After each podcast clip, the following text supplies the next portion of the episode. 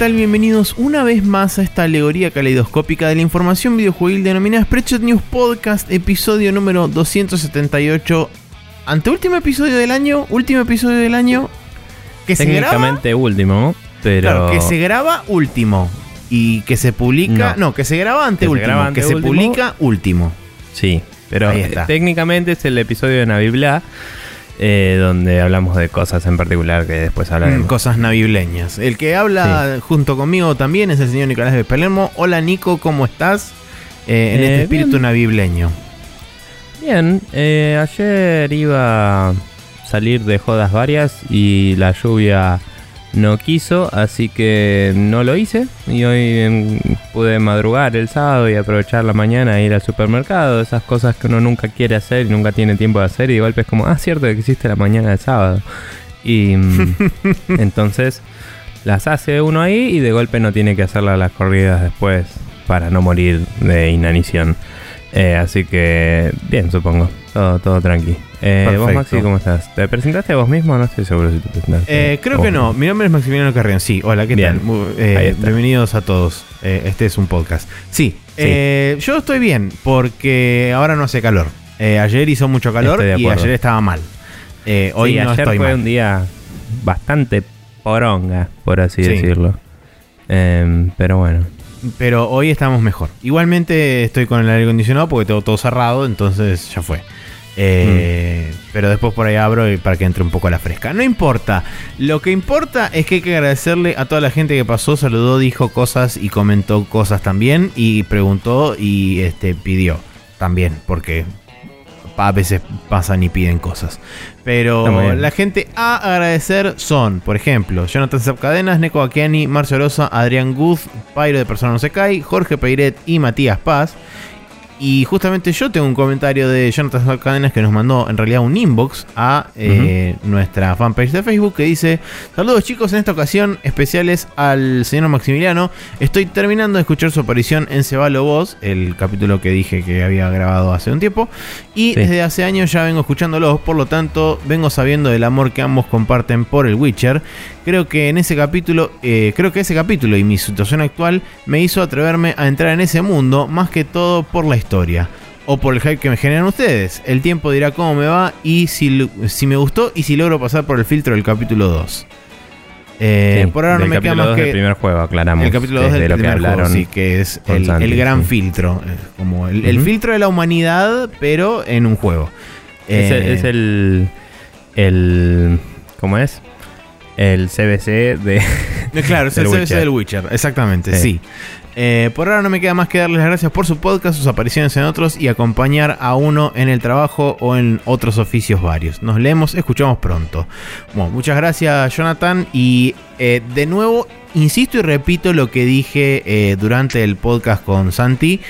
No se avergüencen si necesitan recurrir a una guía o recurrir a algún video walkthrough o lo que Mongo sea para eh, aliviar su nivel de frustración o su nivel de estoy perdido, no sé para dónde poronga ir durante el capítulo 2.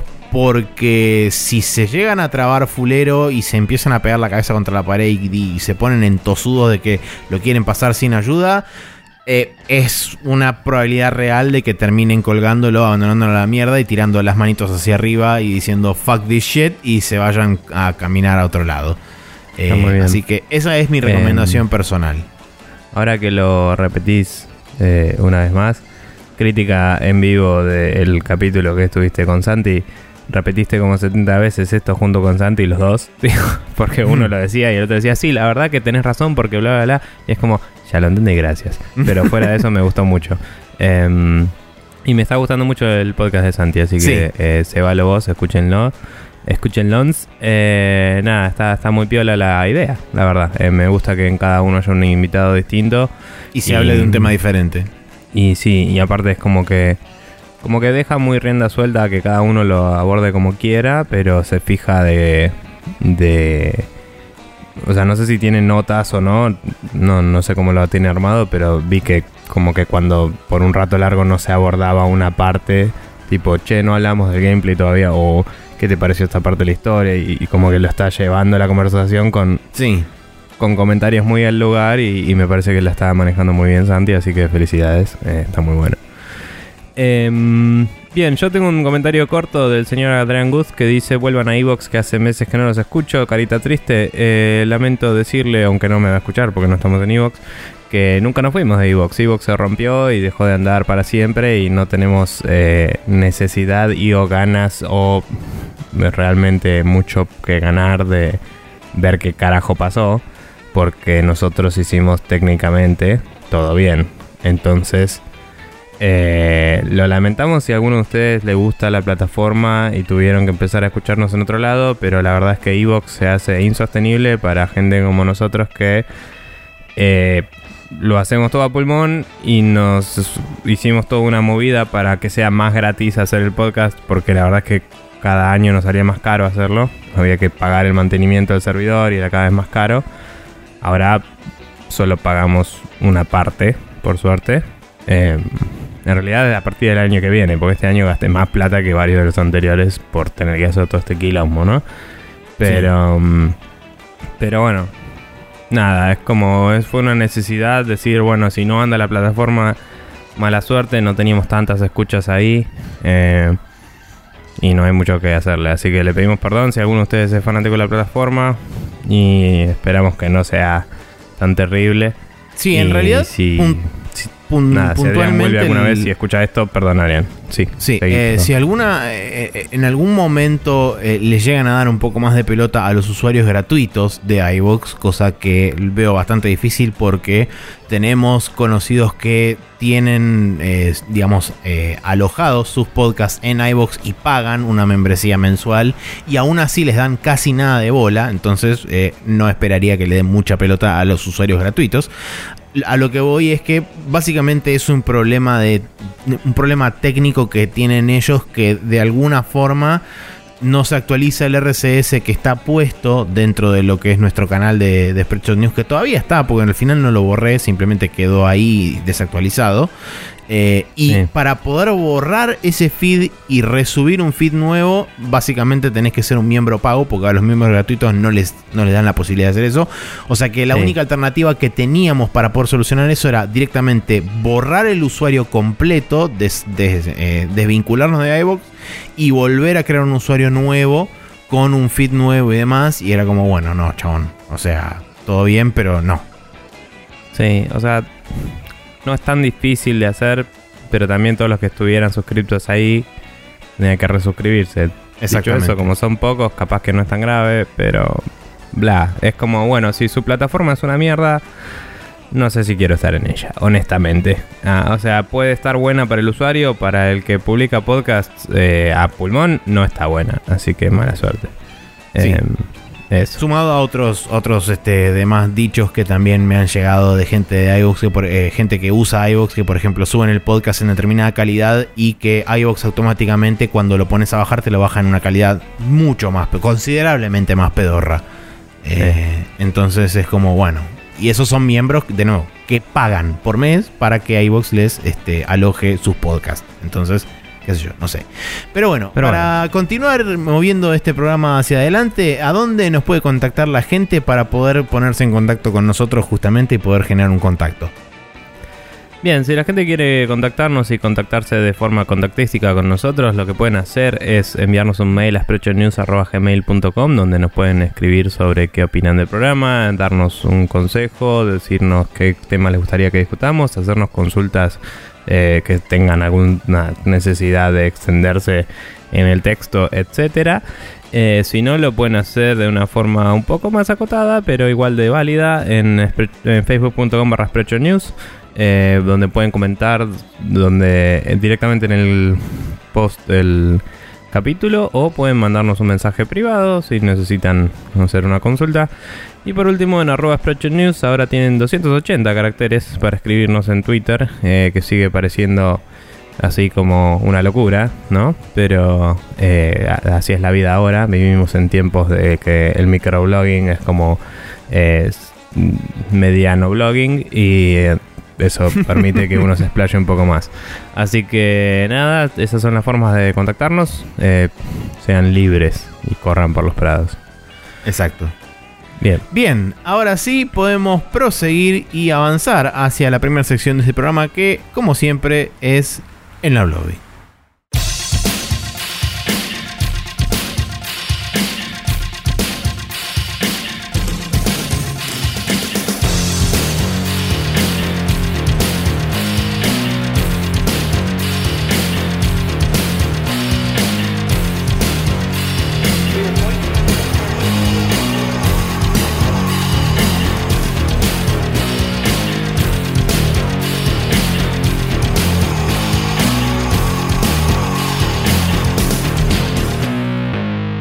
Y aquí estamos en el Now Loading, donde justamente nos vamos a referir a las cosas que estuvimos jugando durante esta última semana. Eh, Nico, ¿te parece que arranques vos? Así también de paso lees este adendum que tenés acá como pendiente este, de que quiero. Ahora quiero saber de qué se trata porque me dijiste después te cuento. Y bueno, ahora quiero que me cuentes ahora. Bien, eh, estuve siguiendo con el Injustice 2 hasta que lo gané. Eh, comentarios sobre el control de Xbox eh, al lugar. Vamos a hacer. Primero, el control de Xbox el que viene con la One X y supongo que con las One S de ahora también es más nuevo. Es una segunda versión que el que yo ya tenía en la compu porque una vez había sacado con puntos del banco porque bla. Em, esto parecía solo repercutir un poquito en la forma de arriba de, digamos, la, la parte donde está el botón de, de Xbox. Y el diseño los, nomás. Y los shoulder buttons. Sin embargo, eh, también te das cuenta que el material del, de la parte de abajo del control, donde están los grips, digamos, los, los, los manubrios, ponele, eh, es un poco más corrugado y hace que se te resbale menos, lo cual es bastante cómodo. El D-pad me parece que está un poquito más levantado, que la verdad que para jugar al, al eh, Injustice me pareció bastante cómodo. Eh, he usado el otro para jugar juegos de pelea en PC y no era tan malo, pero este me parece un poco mejor, ¿no? Eh, no sé si es una super diferencia, pero un poquito. Em, y nada, en el Injustice me encontré mucho usando el D-pad para hacer, dado que se juega como el Mortal Kombat, que es más de botones discretos, ¿no? Como que tenés que hacer más atrás, abajo, adelante y cosas así que no son necesariamente súper co copadas para una palanca. Eh, y el dato curioso que me enteré porque me puse a averiguar, estoy pensando ya en el Monster Hunter, ¿no? Cuando salga. Y aparte en jugar algún juego con nuestro amigo Guido Chabón y un amigo mío que tiene en Xbox, eh, que es amigo de él también. Y pensando en eso dije, bueno, me tengo que comprar un headset o algo que ande con la Xbox, a ver qué onda, porque yo sabía que tenía un plug medio loco, etcétera. Cuestión que, viste que hay un cosito que se pone en el control que tiene botones. No sé si lo viste. No. Eh, el control, viste que tiene la forma típica de control de Xbox. Sí. Y digamos, en la parte de abajo del cuerpo principal, entre los dos agarres, uh -huh. se pone como una barrita extensora donde tenés botón de mutear, botón de volumen up, down y cosas así, y una fichita jack. Eso es un adaptador que se pone ahí. Ajá, claro. Que te lo venden el adaptador solo, o si te compras el headset de Microsoft, en realidad no es que el headset viene con eso, sino que viene el headset con ese adaptador. Y después, si querés, puedes ponerle otros auriculares o lo que quieras. Lo cual es interesante. Pero decís, uy, qué paja que tiene este enchufe custom, qué sé yo. He aquí el reveal del momento. El control que yo tenía antes tenía ese enchufe custom y nada más. Y el, el nuevo control Xbox tiene Neo, enchufe bueno. custom y tiene un jack de 3,5 milímetros. Así Bien. que puedo ponerle un, un, coso ahí directo y vamos los pibes. Eh, básicamente. El Así tema nada, es. Voy a. Pregunta. Eh, sí. Con respecto al, al, tema del jack ese, desde el mismo control vos podés regular volumen y qué sé yo, te tenés que ahí meter a través de los menús de Xbox para regular men, eh, volúmenes de la party, del juego y bla. Eh, si tenés el adaptador loco ese, podés hacerlo desde ahí, imagino que es para eso, porque viene con todos los botonitos. Sí. Eh, si no, supongo que si tenés un headset puedes regular el volumen de ahí, pero para cambiar las fuentes de audio tendrías que ir a la consola igual que en PlayStation, supongo, para decirle, claro. mándame el juego al, al headset o no. Porque el de Microsoft por default es un auricular solo una vincha que traba es del una otro lado eso. y un micrófono. tengo entendido por lo que me dijo Guido que el- el- la calidad es buena y que la gracia es que solo salga el voice chat por ahí eh, y después el juego lo escuchás de la tele o de tus parlantes. Igual que cuando salió en la Play 3, eh, ¿te acordás el que venía con el SOCOM, que era un auricular Bluetooth? Sí. Eh, la misma movida, pero cableado y más como de call center, digamos, ¿no? Eh, medio mierda para la gente que tenga problemas auditivos de un lado, debo decir. Me parece que es medio, no te digo automáticamente excluyente, pero es como que no es apto para gente que tenga un problema de ese oído, básicamente. Em, lo cual me parece un poco pelotudo. Pero bueno, a lo que va todo esto es, no lo probé todavía, esto lo descubrí ayer porque dije, a ver, voy a chusmear el control un segundo, porque buscaba online y las respuestas eran medio como inconclusas. Y ahí me di cuenta que uno tenía y el otro no. Y digo, ah, esto explica todo. Eh, pero bueno, nada, me pareció copado que le agreguen una ficha jack. Eh, tengo que asegurarme de que esa ficha jack toma micrófono, porque por ahí solo es para auriculares. Ah, eso puede ser. Pero de cualquier forma, saber que el adaptador se vende por separado y tiene para ficha jack, ya me indica que me puedo comprar un headset que me guste a mí de cualquier marca, básicamente. Y comprarse el adaptador solo de mientras que última. no necesite, claro, mientras que no necesite una super amplificación, debería estar bien, ¿me entendés?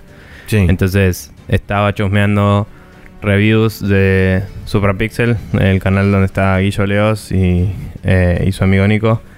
Em, estuve chusmeando reviews de headsets y voy a ver si me compro unos en particular que me había recomendado Guillo. Eh, que salen su platita, pero dije, bueno, me sirven para la Xbox a través de esto y los puedo usar para PC para jugar, que a veces me da un poco de paja prender toda la consola y poner este micrófono para jugar. Porque es como... eh, nada, switchear todos los inputs de audio, quilombo, ¿no? El hardware del podcast me gusta dejarlo para el podcast. Pero detalles, boludeces. Eh, me pareció copado que el control le hayan mejorado tanto con tan pocos cambios boludos, ¿no? También parece como que la nueva forma es un poco más simple de ensamblar, entonces debe haberles abaratado el costo para compensar un poco la adición de la ficha jack, que no sale una mierda en China, ¿no? Hacerte una ficha jack, pero por cada control es un gasto extra. Em, y nada, así que eso, el control está bastante mejor con esos dos o tres cambios boludos. Eh, el Injustice. Gané la historia. Eh, me gustó. Me gustó mucho. Me pareció que dentro de las historias que hizo NetherRealm eh, está ahí arriba, digamos. Eh, te- si te las tengo que ordenar, ponerle que es Mortal Kombat 9, Injustice 2, Injustice 1, Mortal Kombat X. Así. Ok. Eh, y ¿cómo es? Hubo momentos en el que la historia fue un poco. Che, estoy en desacuerdo con lo que decís. Y golpe, Vamos a pelear. posición de pelea, cagarse a trompadas. Y es como, no, porque la verdad que no tenés razón una mierda. Uy, es cierto, tenés razón. Y es como. o sea, podrías haber tenido esa conversación sin pegarte, pero está bien, es un juego de pelea, entiendo. Eh, o sea, algunas tienen sentido en serio y otras son como no sé resolver esto en una cinemática sin que nos caguemos a piñas porque es un juego de pelea. Claro. Y es como, bueno, está bien, ponele. Eh, creo que el ejemplo más famoso, porque salió en videos así de alguna build que le dieron a la prensa hace mucho, Sí. era Linterna Verde peleando con Flash, medio porque sí. Que termina la pelea y la conversación sigue literalmente donde la habían dejado, básicamente. Y es como, esto, esto fue 140% al pedo. eh, Exacto. y, y como que no aportó nada, pero divertido. Eh, y Fue me pasó. tan al pedo que aportó gas metano al calentamiento global. Ponele. Eh, me pasó también que, viste que la vez pasada mencioné que podías jugar con uno u otro personaje en la parte que jugás con, con Black Canary y con Green Arrow. Ah, sí que puedes elegir cuál de los Eh, dos usar para combatir. Sí, que cada capítulo también tiene un mini guiño a los personajes que son, ¿viste? En el título. Y era ese se llamaba The Brave and the Bold, porque es como un nombre de cosas de los cómics, etcétera. Eh, hay otro que es tipo Gotham City Sirens y cosas así, porque estás jugando con Harley y con eh, Catwoman y Gatúbela. peleas contra eh, Poison Ivy. Y tiene guiños lindos así. a- en, en boludeces tiene guiños porque nada, la gente que hace cómics eh, juegos de cómics siempre por lo menos le trata de poner un poquito de amor, ¿no? A los juegos. Em, pero bueno, cuestión que en muchos capítulos, al final, no solo en ese, que fue el primero que me pasó, tenés más de un personaje y elegís. Y eso influye eh, en los, que, los ítems que destrabás. Y hacia el final de la historia tenés un toque, una elección de vas para este lado o para este otro y tenés dos finales. Ah, Eh, ok. Hice un solo final y tengo ganas de jugar el otro. Y hay un chapter select para volver y hacerlo. Eso Así te iba a preguntar bien, buena onda. Está bueno. Y está bueno también que cuando vas al chapter select te dice con qué personaje ganaste cada chapter. Porque esto es lo que te decía. Si vos ganas el chapter con un personaje, te da un ítem raro para ese personaje. Viste que tenés todo el unlock de ítems a la Mm, ola. Claro, sí, sí. eh, que es para nivel 20, que es el cap. Entonces, si vos jugás mucho con ese personaje, cuando llegas a nivel 20, puedes equiparle ese ítem que le altera los stats significativamente para jugar non-ranked, ¿no? Eh, significativamente, no sé, yo veo números y son más bastante más grandes que otros números. No Claro. sé cuánto influyen, pero es como, no sé, un arco de Green Arrow tenía como más ciento y pico en cada stat, mientras que la mayoría de los ítems que tengo hasta ahora tienen más 8, ¿me entendés? Y es como, bueno, ok. O sea, The numbers go eh, up, sí. Sí, eh, ponele que eso signifique un 10% o 100, ¿no? Ponele que dividís todo por 100 y te da un número. 10% más de cualquier cosa en un juego de pelea es bastante. Es un montón, Entonces, sí. Eh, nada, me parece loco e interesante. Eh, y entonces en el Chapter Select te marca con qué personaje ganaste cada chapter para que puedas volver y hacer el otro. Para destrabar el ítem del otro. Em, y aparte tengo curiosidad por ver cómo adaptan las cinemáticas de una y otra forma. Solo lo vi en una cinemática porque hice una pelea que perdí y cuando, re- cuando retomas el, el checkpoint estás justo en la elección y elegí el otro porque no me había gustado ese personaje y era muy mínima la alteración, pero estuvo bien manejada, como que los dos se veían entre comillas Bien. canónicos, digamos, por así Claro. decirlo. Era una simple- es una cosa muy simple como para decir canon, pero pero las- los dos se veían como que interpolaban bien con de dónde venía la historia. Correctos, digamos. Eh, sí, y debo decir que al menos en la X eh, la, el loading es muy rápido, entonces casi no hay, casi no se nota el cambio de donde estás a la cinemática correspondiente. No es que tiene que hacer un loading cuando elegís para cargar la siguiente cinemática. Eh, vos, mientras hay un diálogo, tenés una elección con un tiempo que se va acabando como si fuera el Mass Effect o algo, ¿viste? Eh, el- entonces, si elegís, eh, es como que va a ser ese personaje el que usás. Y si no elegís, supongo que defaultea a uno. Entonces debe tener mínimo precacheado uno de los dos. Ya lo tiene que tener cargado, seguro. Sí. Y de última, si, si elegís el otro, no sé, en una consola que no lee la memoria, capaz tiene que hacer loading. En esta anduvo de una. Y eso me parece que está bueno y aporta validez al sistema, ¿no? Em, y nada, la verdad es que el combate me gustó mucho. Jugué un poco al online. Jugué eh, el mismo día que lo gané. En la historia jugás mínimo una vez con Batman y después en uno de los últimos capítulos eh, podés volver a elegirlo entre un par de personajes. Entonces yo había jugado bastante con él en total. Y dije, bueno, voy a jugar online con Batman que lo conozco para probar el online. Y mm, me machea contra un chabón. Esto era martes, una de la mañana. Me machea contra un chabón y mm, jugando con Robin, que como dije era Damian Wayne, que tiene una espada en este juego, porque nada, Liga de los Asesinos y toda la bola. Eh, entonces tiene mucho reach y es rápido y más como enfocado a la agilidad, ¿no? Y pasa una moto de fondo haciendo ruido, ahí se fue. Sí. Em, bueno, y Batman por otro lado es como que es ágil y súper fuerte, o sea, te hace pija, pero eh, tiene corto alcance. Entonces tienes que realmente acercarte. Entonces estaba más o menos balanceada la pelea porque la velocidad no era tanto un problema. Por ahí, si, si- como ese chabón sabía usar a Robin bastante bien, por ahí si tenía uno más lento me cagaba trompadas, ¿no? Pero el hecho de que Batman sea rápido también hizo que estuviera interesante. Y normalmente en juegos de pelea, no importa contra quién me macheen, me rompen el orto. y acá me Hmm. machearon contra uno que se ve que también lo había comprado hace poco, o lo que sea. Y fue bastante parejo. Él sabía muchos más combos que yo y todo, pero es como que yo supe defenderme y hacerle un par de counters. Y hacer strings de golpes eh, no es tan complicado. O sea, sí, por ahí no un combo súper elaborado, pero hacer un follow-up del primer golpe que hiciste, viste, hacer un jab y después entrar en alguna especie de sucesión de ataques, no está complicada porque tenés ataque débil, medio y fuerte, entonces vos sabés que el fuerte suele ser el último golpe y puedes darle dos o tres débiles, uno medio y fuerte y como empezás a hacer eso.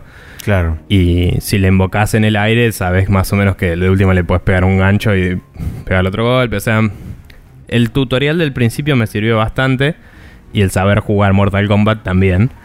Eh, y nada, al final pone que jugamos 8 partidas, por decir algo. Gané 3, que me pareció bastante bien para ser la primera vez que juego online. Eh, y fue muy divertido. La, hacer rematch, el loading era bastante instantáneo. Eh, no me sorprendería si el otro tenía una One S, que la mayoría del tiempo de loading se iba a esperar al otro, honestamente. Porque cuando jugaba single player el, el reload era bastante instantáneo. Mm. Y mm, no noté nada de lag, recordemos que estoy cableado. Eh, y la verdad, muy bien. Eh, bastante, bastante zarpado. Así que nada, estoy muy conforme con Injustice 2 y hablaremos más de eso. No mucho, pero un poquito más de eso después. En Bien. la siguiente sección. Perfecto. Bueno, yo ¿Vos? se- continué con el Xenoblade Chronicles 2. Eh, estoy en. Al principio, un poquitito más avanzado del principio del capítulo 5. Eh, Han sucedido cosas, la historia ha avanzado hacia determinados lugares y este, Sí. eventos han ocurrido y ahora estoy en otro lugar, yendo hacia otro lugar.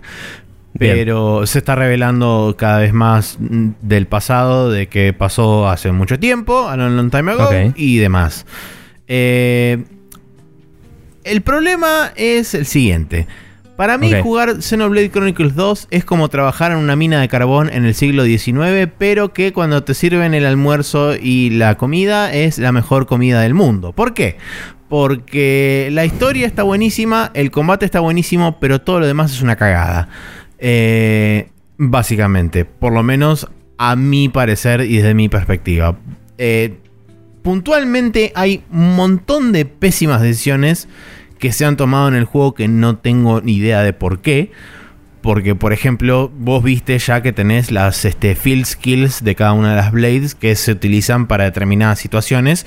Cuando, por ejemplo, te encontrás uno de los spawn points para juntar este. Para juntar ítems, que por ahí se activa automáticamente alguna de esas skills, como son, por ejemplo, eh, Botany, o puede ser este. alguna otra.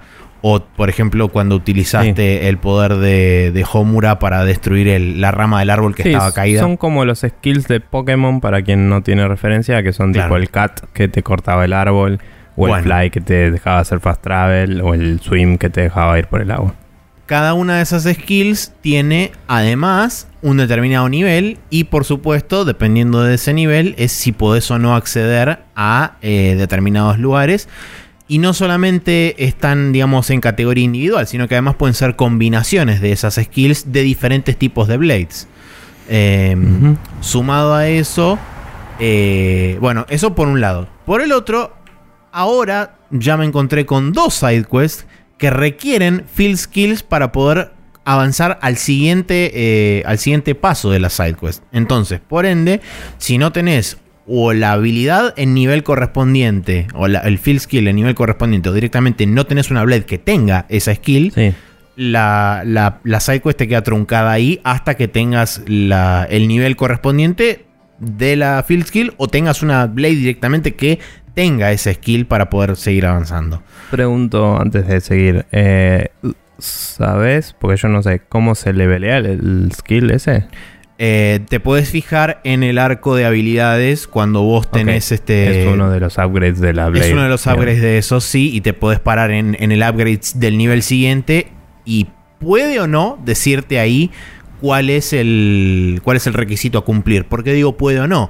Porque hay algunos casos donde apare- te, te aparecen signos de pregunta y eh, no sabes qué es lo que tenés que hacer hasta que en determinada situación se te habilita algo que después te rellena ese campo y te deja ver qué es lo que tenés que hacer.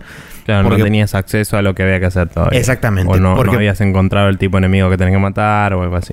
Exactamente, porque por ejemplo me pasó en una de las este, una de las blades que saqué hace relativamente poco, una rare blade, que el nivel 3 de afinidad estaba bloqueado y me aparecían tres signos de pregunta. Entonces yo dije, ah, esto no se saca directamente utilizando la blade y este, teniéndola con vos mientras haces combate, que es usualmente de la forma más común de subir la confianza, que es lo que hace que se te vayan habilitando ese tipo de afinidades.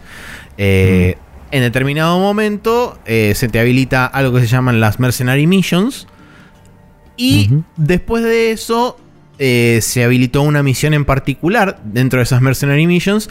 Y ahí se me completó el campo de esa Blade que decía completar tal determinada misión para poder este, desbloquear este, este, mm, este nivel de afinidad. Entonces fue como, ah, ok, bueno. Y entonces ahí lo mandé Sí. y todo eso, qué sé yo. Pero bueno.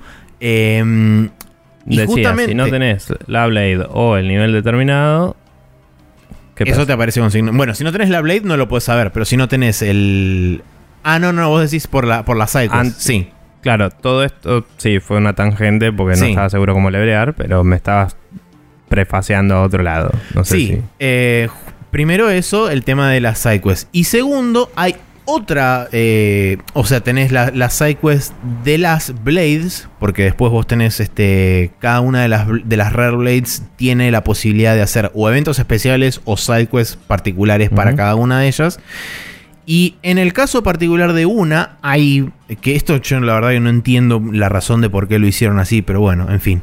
Eh, una de las Blades tiene como field skill botánica. Eh, Sí. Pero, eh, digamos, la no puedes subirla más de nivel 1 porque justamente tenés bloqueado. Es justamente la, la Blade que mencionaba antes. La, la afinidad está bloqueada por una side quest que tenés que hacer. El tema está en. Y botánica, que es una habilidad que vos necesitas para completar esa side quest, la tenés bloqueada en nivel 1. O sea que necesitas otras blades que tengan botánica con un nivel mucho más alto de botánica para poder Ah. completar la side quest de la blade que tiene botánica y poder subir a mucho más el nivel de botánica. Y es como. ¿Por qué? Eso ¿Por sí qué es haces eso? A ver, eso es realmente imbécil, debo decir. Eh, y volviendo a la otra tangente, hay algo que me molesta un poco, no, no sé si tanto, pero me molesta un poco, que es poner condiciones que técnicamente ya cumplí, pero como no había destrabado ese tier de habilidades, no me las contaste. Tipo, matá 5 de estos bichos. Yo tipo, maté 70 de estos bichos, pero en ese momento no estaba desbloqueada esta fila del, Sí, el, el arco de habilidades, sí. del arco de habilidades. eh, que para quien no lo sabe, ponele que es básicamente renglones que vas destrabando. Sí. Entonces, cuando destrabaste 5 habilidades del primer renglón, tenés acceso al segundo renglón. El segundo renglón puede decir. Eh, mata 5 conejitos. Y es tipo, los conejitos son los primeros enemigos del puto juego. Y maté mínimo 73. Y no me los contaste. Es como. Tampoco es tan terrible porque vuelvo dos segundos y lo hago. Pero es molesto porque se siente una, una tarea y no se siente algo, mm, digamos, no se siente algo eh, orgánico que es como, uy, desbloqueé esto y ahora en el lugar donde estoy puedo cumplir esta condición para seguir. Tengo que a veces volver para atrás o lo que sea y se siente un poco más como una tarea porque Sí. tenés que desviarte de tu camino para cumplir algo que técnicamente ya habías hecho. Sí. Entonces, Igual es bastante arbitrario con respecto a qué consigue, Sí. o sea, qué, qué- con qué habilidades lo hace y con qué habilidades no. Porque, por ejemplo, en algunos específicamente te dice todas las instancias anteriores cuentan para el total y en otras no dice nada. O sea que Sí, el es- mío era un ejemplo medio genérico, pero algo así me pasó. Y. mm, Ok, o sea, sí, es. Los juegos japoneses tienen esas cosas con muchas cosas, como esta parte tiene voice acting, esta parte no, esta parte hace sí, esta parte no. Y es Sí. como, bueno, ok. Eh, mm, a veces me da miedo pensar en cómo está escrito el código de esos juegos. Pero. Eh, sí, bueno. El tipo está lleno es- de excepciones por todos lados. Es como, no tema. entiendo cómo reusas el código. Pero bueno, no importa. Eh, por Em, otro lado, también con respecto al, al tema de que habíamos hablado la semana pasada del combate, con respecto Ajá. a los chain combos, creo que era, o algo por el estilo. Me faltaba algo, ¿no? ¿Vos ya lo Eh, tenés? sí, básicamente en el capítulo 4 te los habilitan completamente. Y te explican cómo utilizarlos y todo eso. Eh, y de hecho son muy útiles porque se complementan. Eh, sí, se complementan muy bien. Es como que tenés que entender la mecánica porque está atada a la mecánica de los specials. O sea, viste, cuando Sí. llegas a nivel 3, vos le tiras un especial y es como un especial que tiene un finisher así re loco con una animación extra. Esa Sí, animación casi extra- nunca me pasa porque no me crucé con muchos enemigos que tengan suficiente vida para llegar a ese nivel. Tranquilo que en Todavía. instantes nomás ya van a empezar a hacer todos Sí. damage sponge. Eh, son Sí, es esponjas que de daño. realmente tuve que, eh, bueno, eh, aclaro porque no lo dije esta semana, no jugué y sigo en donde estaba, que tenía que grindear un poco porque apenas entro al lugar donde tengo que ir, ya hay nivel 24 enemigos y yo soy nivel 20. Entonces, cuatro niveles de diferencia es una bocha. Se juego. sienten, sí. Eh, pero sí. eh, Bueno, Eh, a, lo, a que iba, que cuando, sí. haces los especiales de nivel 3, con el elemento que lo terminas, o sea, el último elemento de la fila, ese elemento queda, se forma como una especie de orbe que queda girando alrededor del bicho por tiempo indeterminado, mejor dicho, hasta que se muere. Eh, o hasta que activas estos chain combos que lo que hacen es, si vos le pegás al, al orbe del elemento con el elemento contrario, lo rompes y eso multiplica el daño por una X cantidad. Si vos tenés más orbes, más multiplicás el daño y por ende podés continuar el chain. No te digo de forma indefinida, pero sí de forma bastante eh, em, consistente en cuanto a eh, daño se refiere. Porque vos podés, por ejemplo, yo hasta ahora lo máximo que llegué a multiplicar fue por 700 y pico de porcentaje el daño. Entonces, como es interesante la cantidad de daño que le haces. Sobre todo te sirve mucho, para, por ejemplo, para bichos elites o para jefes. Si vos estás Sí. medio underleveled y sabes cómo explotar esta mecánica, tranquilamente podés con dos o tres niveles menos matar o un bicho de elite o matar directamente un jefe. No te digo stuneándolos, pero sí, eh, si logras eh, estos chain combos, podés sacarle un, un buen porcentaje de la barra de vida de un saque. Eh, Claro. El tema es que, bueno, después cuando salís de ese estado, tenés que volver a buildear todo eso mismo. Y ahí se te puede complicar un poco, porque no es solamente depender del nivel 3 de especiales y ponerle varios orbes girando, sino que además tenés que, viste que arriba a la izquierda tenés una barrita de progreso que se va llenando, que son como Sí. tres, este, tres tiers. Tres tiers. Bueno, esos tres tiers tienen que estar completos y una vez que se llenan por completo, ahí puedes activar este Chain Combo Mode y ahí haces toda el- la magia.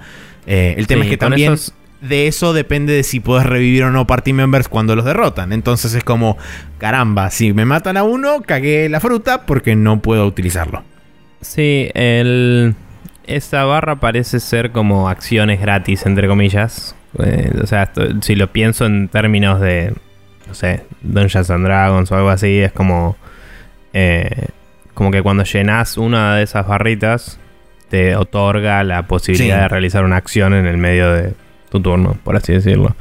Entonces es como que, como decías, con una de esas puedes curar a los chabones y se ve que con las tres es como que podés cagarte en el sistema de turnos y empezar a darle con todos los enemigos. eh, Sí, porque y bueno, cada uno de tus personajes está habilitado para hacer eso. Después cada una de las habilidades de los personajes, o sea, de los drivers, eh, a medida que vas también des- desbloqueando la parte de los arcos de habilidad propios de cada uno de los personajes, eh, podés ir cada vez haciendo más cosas y podés eh, como ir haciendo mix and matching de un montón de habilidades, eh, sobre todo cuando tenés varias habilidades eh, desbloque- o sea, habilitadas para poder utilizar las artes desde el primer momento en que inicias un combate, el hecho de tener múltiples blades y poder ir cambiando, eh, pegándole al timing también de, por ejemplo, cuando le pegas a un bicho, si activas en ese momento un arte, te, da un bonus de daño, si cambias a otra blade en ese momento también te da un bonus de daño al primer ataque, que si después lo cancelas con un arte attack, después eso te da más daño todavía. Es como es bastante profundo y es muy interesante y muy divertido de investigar todo ese sistema. Sí. Por lo menos para mí. Y tiene mucho valor estratégico porque te da la posibilidad de, estando por ahí en inferioridad de condiciones desde un punto de vista del nivel, podés ir... Si tenés suficiente confianza y, y sabés cómo manejar y cómo darle la vuelta, podés ir a enfrentarte a bichos un toque más arriba de vos. Y si bien es una proposición arriesgada, podés salir victorioso de eso utilizando todas las herramientas que te, que te da el sistema de combate. En cuanto a eso, Sí. la verdad que no tengo quejas porque es muy satisfactorio en ese sentido. Debo decir que en este tipo de juegos algo que me apena un poco es que entiendo el tema de no querer em, no querer darte tantas cosas que no lo puedas manejar, pero desbloquearte de a poco esas mecánicas a veces me parece detrimental a la experiencia. Es como, dámelas todas y explícamelas de a poco. Y última, si las encuentro por mi cuenta, eh, no sé, o me las presentas ahí, o, o después de- hablo con un NPC y me decís, ah, vi que hiciste un ataque, bla, esto funciona así, o algo así, ¿me entendés? Es como que me parece que hay mejores formas de game design de resolver eso que bloquearte las cosas, como yo quería hacer chain combos porque sabía que existían y a nivel en el chapter 3 y no puedo. Y es como, no entiendo, no entiendo cómo se hacen. Y es como, Sí. eh, está bien, yo tengo un conocimiento que no me dio el juego. Uh, pero, viste, cuando decís, no tiene mucho sentido no poder hacerlo si tengo todos los elementos que necesito. Eh, que yo sepa, al menos, no es que después me dan un ítem que me habilita a hacerlo. No. Es como que No, vos es- tenés la llegas parte a- completa, puedes hacerlo. Ya hasta un punto de la historia donde directamente te dicen, Claro. bueno, acá te vamos a mostrar los chain combos, que es básicamente en una boss battle. Y es como, bueno, Claro. está bien. bueno, eh, eh, no es lo mismo, pero por darte un ejemplo un poco más extremo, es como el Mario Rabbits, que hay una cosa que puedes empujar y lo mirás y es tipo, ay, no sabes empujar esto todavía. Es como, me está jodiendo. O sea, yo sé que lo tengo que empujar. Sé que no me vas a dar un ítem para empujarlo, porque si me decís que me das un coso que lo clavo en el piso, aprieto un botón y lo empuja con un resorte, ponele, porque no tengo ese ítem. Pero no, le ganás a un boss y arbitrariamente aprendiste a empujar eso sin ninguna cinemática ni explicación de nada. De golpe es como, ahora sabes empujar cosas. Y es como, me estás hinchando las bolas. Eh, entonces, esas cosas me, rompen las bolas. Eh, hacer hard gating del progreso. Sí. eh, es como, encima es como el, el Metroid inverso.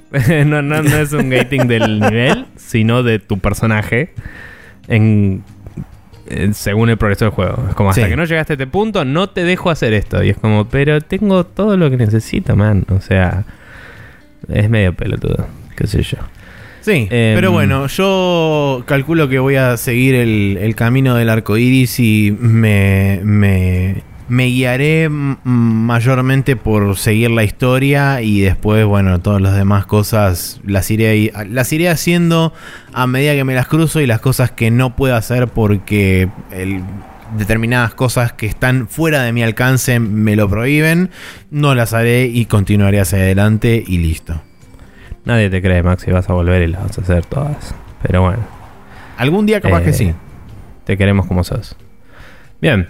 Em, Sí, así se termina el downloading, ¿no? Porque no, no hay mucho más que decir al respecto de nada.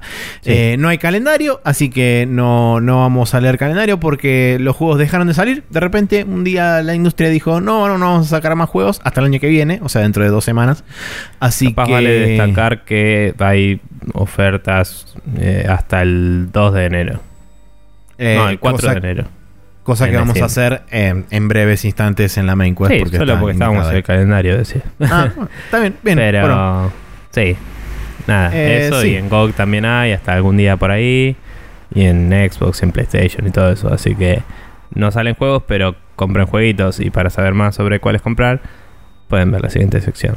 Exacto, nos vamos a la main quest donde vamos a hablar de eh, justamente todas las ofertas de los jueguitos que se pueden comprar y nuestros personales top 3 del año y, aledaños.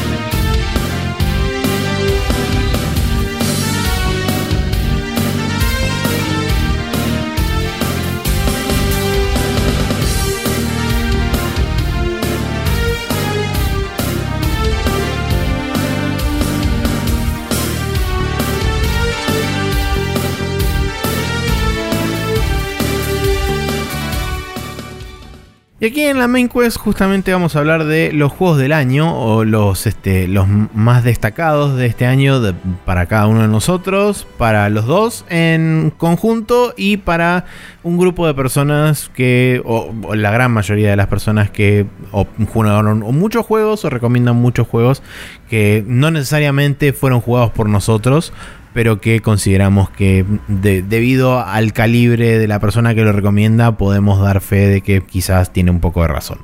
Pero antes de eso, como dijo Nico hace instantes, eh, muchas ofertas, tanto en Steam como en PlayStation Network, eh, no sé, en Xbox Live supongo que también sí, hay haber. bastantes en Xbox. de hecho me eh, compré un juego, pero... En Gold creo que terminaban el 26 o el 27 las ofertas de invierno, que eso sería o el día que sale este podcast o el día siguiente al que sale este podcast.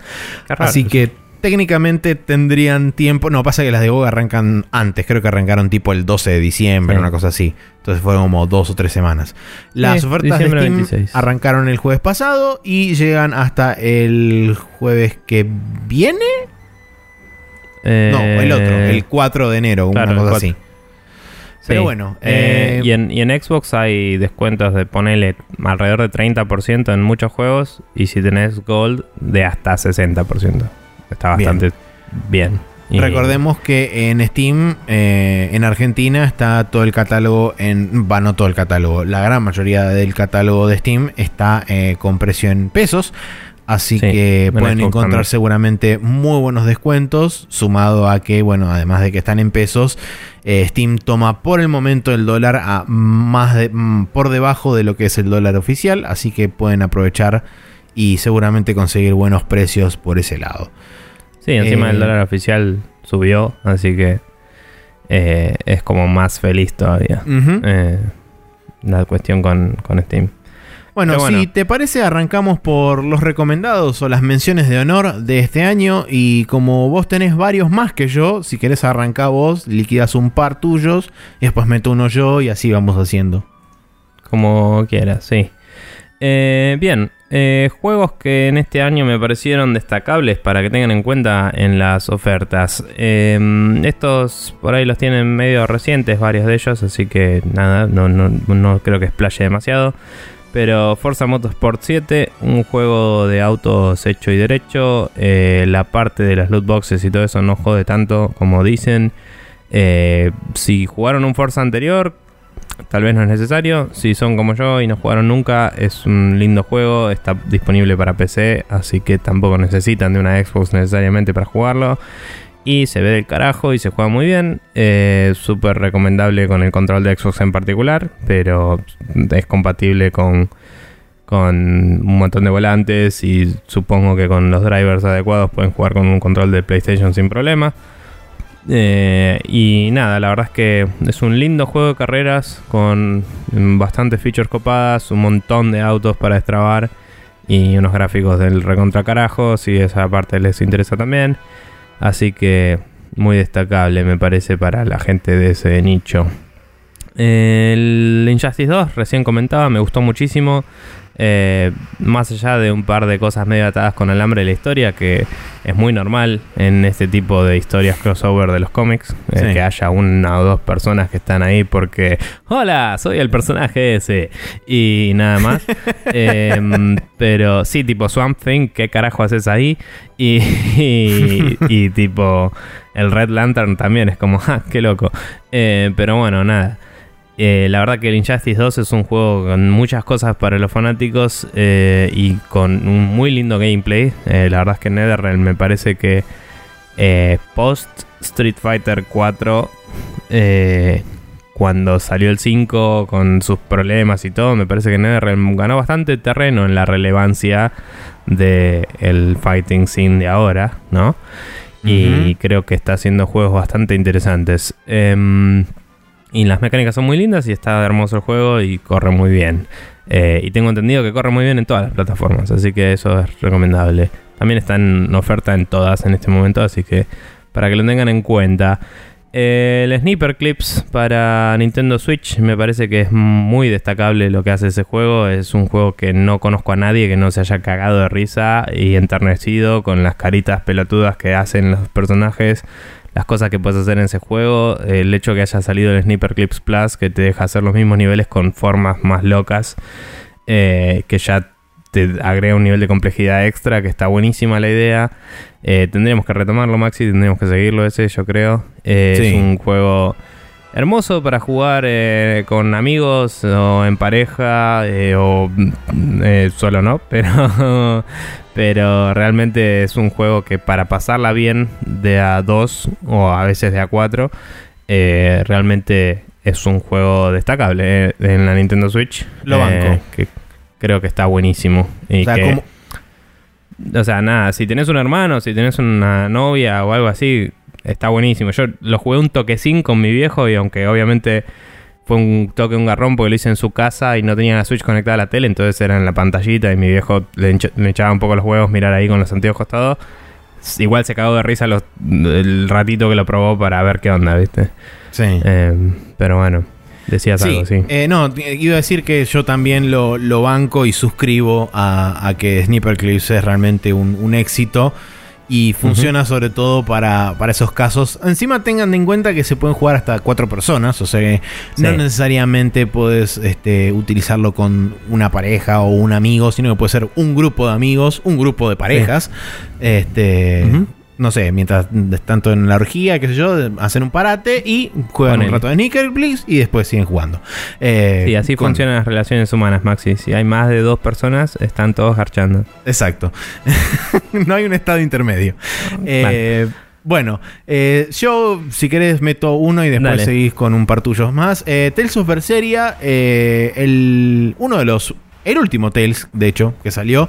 eh, uno de los primeros que yo juego porque, digamos que llegué a la franquicia tarde, a pesar de que es una franquicia añosa que tiene como 25 años ya más o menos en el mercado. Eh, De los tres o cuatro que jugué, este para mí es uno de, los, eh, uno de los mejorcitos. Es el que más me gustó realmente en cuanto a historia, en cuanto a sistemas de combate, en cuanto a narrativa y demás. Hace cosas bastante interesantes, eh, sobre todo para lo que es un, un RPG japonés. Eh, tiene, tiene mm, decisiones que por ahí en un principio uno supondría polémicas, pero después están bien justificadas del lado de la historia.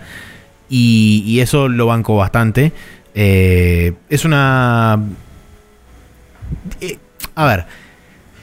No es necesario jugar el anterior, que sería como la secuela, a pesar de que es anterior cronológicamente en cuanto a tiempo de salida. Sí, este es precuela del anterior. Exacto. Esta es precuela del anterior. El tema está en que, digo, no es necesario jugar el- la, pre- el- la secuela, digamos, cronológica, pero Sí. el hacerlo... El Cestiria era ese, ¿no? El Cestiria, exactamente. Pero el Sí. hacerlo informa mucho muchas de las cosas que pasan en la historia. O digamos, te da conocimiento extra y te agrega una capa de, de profundidad, si querés, a la hora de entender ciertas motivaciones y cosas. Que, Sí. por supuesto, si no lo jugás, no lo tenés. Pero digamos que la Pero- historia por sí misma se sostiene y funciona. No es que si no jugás el, el- el juego que está conectado con esto, te quedas en pelotas y decís, ¿y qué carajo pasó? No entiendo. Eh, Sí. No. Creo que no te lo fraseé así, pero a ver qué te parece esta pregunta. ¿Se siente como ir al, a la parte medieval en el Chrono Trigger y ver que son los mismos lugares pero distintos? ¿Y esas cosas? Es, es un poco así. No es Bueno, eso ya es un directamente punto así, de venta. pero es un poco Pero- así. Bien, eso ya es un punto de venta, ¿ves? O sea, para, para, el- para la gente que jugó Cestiria, claramente es un extra y un plus muy importante el Berseria. Para la gente que por ahí arrancó por este juego, no se sientan obligados a ir para atrás. Eh, Pero si les interesa realmente conocer en profundidad este mundo y ver qué pasa 3.000 años en el futuro de este mismo mundo, es como, bueno, tienen la posibilidad de hacerlo. Bien. Em, bueno, siguiendo con mi lista, eh, recomiendo también para, para Switch, ahora vuelvo al otro, el Fast RMX, que es un juego de carreras eh, simple pero muy lindo, una especie de mezcla entre el Wipeout y el F0. Eh, es una, un relanzamiento de uno que ya había salido en Wii U, pero mucha gente se lo perdió. Sí. Yo creo que continuando en este espíritu de cosas que puedes jugar con amigos, pareja, etcétera, eh, por ahí eh, ju- juegos de carrera que son medio competitivos en pareja puedes llevar a problemas maritales, pero eh, creo que son es un juego que es lindo de tener cargado en la consola para jugarte unas carreritas cada tanto contra la gente. Consulta porque no me acuerdo. ¿Se podía jugar de hasta 4 este también o solamente split screen de 2? Eh, creo que se podía hasta 4, necesitas dos Joy-Con más. Sí, eh, por default, banca, obviamente, eh, dos Joy-Cons. De A2 sé que corre a 60 también. No me acuerdo de A4, eh, pero con la resolución adaptativa y todo eso, para ahí se lo banca. Em, pero sí, sí, hemos jugado a 4 una vez que vino Guillo con, con sus Joy-Cons, ahora que me acuerdo. Así que sí.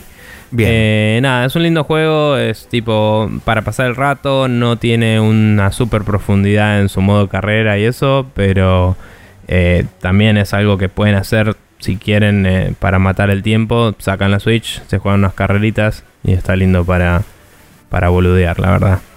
así que nada, eso lo recomiendo también. Eh, Assassin's Creed Origins es la vuelta a lo bueno de Assassin's Creed dentro de todo. Es como que el mundo está muy bien realizado. Es muy interesante ver un setting tan distinto en los juegos de hoy en día. ¿no? Como que si vemos cualquier lugar con arena y no estamos eh, matando talibanes es raro ya. Hmm. y, y es como es un lindo es una linda, un lindo contraste con lo que vemos en la industria hoy en ese sentido, em, llevándonos a lugares que por ahí son relevantes, como decíamos, eh, comentando sobre esto, son relevantes a nuestra historia como seres humanos que venimos de ascendencia europea, eh, pero desde un punto más lo que pasaba para con eh, las Europas y no lo que pasaba en Europa. Eh, entonces es, copado ver cómo se desarrollaba un poco la, vida en Egipto y recorrer ese mundo me parece que está particularmente bueno. Más allá de la historia y que empiece medio del orto y todo así, creo que es un juego que vale la pena y que hay algunas lindas ofertas, sobre todo en Xbox en particular, porque en Steam está medio caro todavía. Pero, mm, pero creo que vale la pena. Eh, y capaz, no estoy seguro, pero capaz que en Uplay esté un poco más barato si quieren comprarlo ahí en vez de en Steam. Claro. Ahora que lo pienso. Podrían eh, fijarse. Pero bueno. Eh, yo después tengo el Horizon Zero Dawn, otro, otro juego también que fue muy loco ver, digamos, la, la partida más que nada del estudio de su clásico o su caballito de batalla que era los Killzone porque realmente en cuanto a historia el juego hace muchas cosas muy bien. Mecánicamente el juego es correcto, o sea, cumple con lo que tiene que hacer, ni más ni menos. Eh, pero digamos que tiene, tiene muchas cosas muy interesantes del lado de la historia. Y lo que son, por ejemplo, puntualmente diseños de las bestias, de los, de los entre comillas, dinosaurios mecánicos y todas esas cosas, son realmente muy zarpados porque cuando vos los ves, realmente te, das cuenta de que están pensados. O sea, están como realmente armados de forma tal que cada una de las piezas de, ese bicho tienen como una funcionalidad y están correctamente puestas ahí. Como cuando hablamos, por ejemplo, de lo que son el diseño arquitectónico de niveles y demás, de que más allá de ser un nivel, es un lugar donde tranquilamente gente podría habitar y sería un lugar, digamos, correcto para ser habitado. En este caso, las, bestias mecánicas son más o menos. Son bastante eso desde el punto de vista animal. Es como que vos las ves y decís, sí, tranquilamente este bicho podría existir en la realidad. Bueno, de hecho, hoy en día, si miramos este, a los chabones estos de que hacen el Big Dog y toda esa cosa, es como. Tienen un poco bastante esa onda. Los bichos, y es como. Te da un toque de miedo a veces.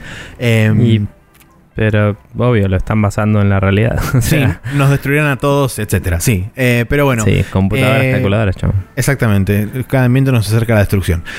Decía la canción. Em, nada, Horizon Zero Dawn, eh, muy linda sorpresa para mí. La verdad que no me, no me esperaba que fuera. que me gustara tanto como me terminó gustando. Así que yo le doy un, pulgar para arriba. Y espero que les interese y lo jueguen. Eh, de- dicho sea de paso, es exclusivo de Play 4, pero creo que estaba de oferta. De hecho, inclusive la, la edición que salió ahora, que es la Complete Edition, junto con el DLC, eh, estaba creo que 40 dólares, una cosa así, ahora por ofertas de Navidad y bla. Así que, si Bien. quieren.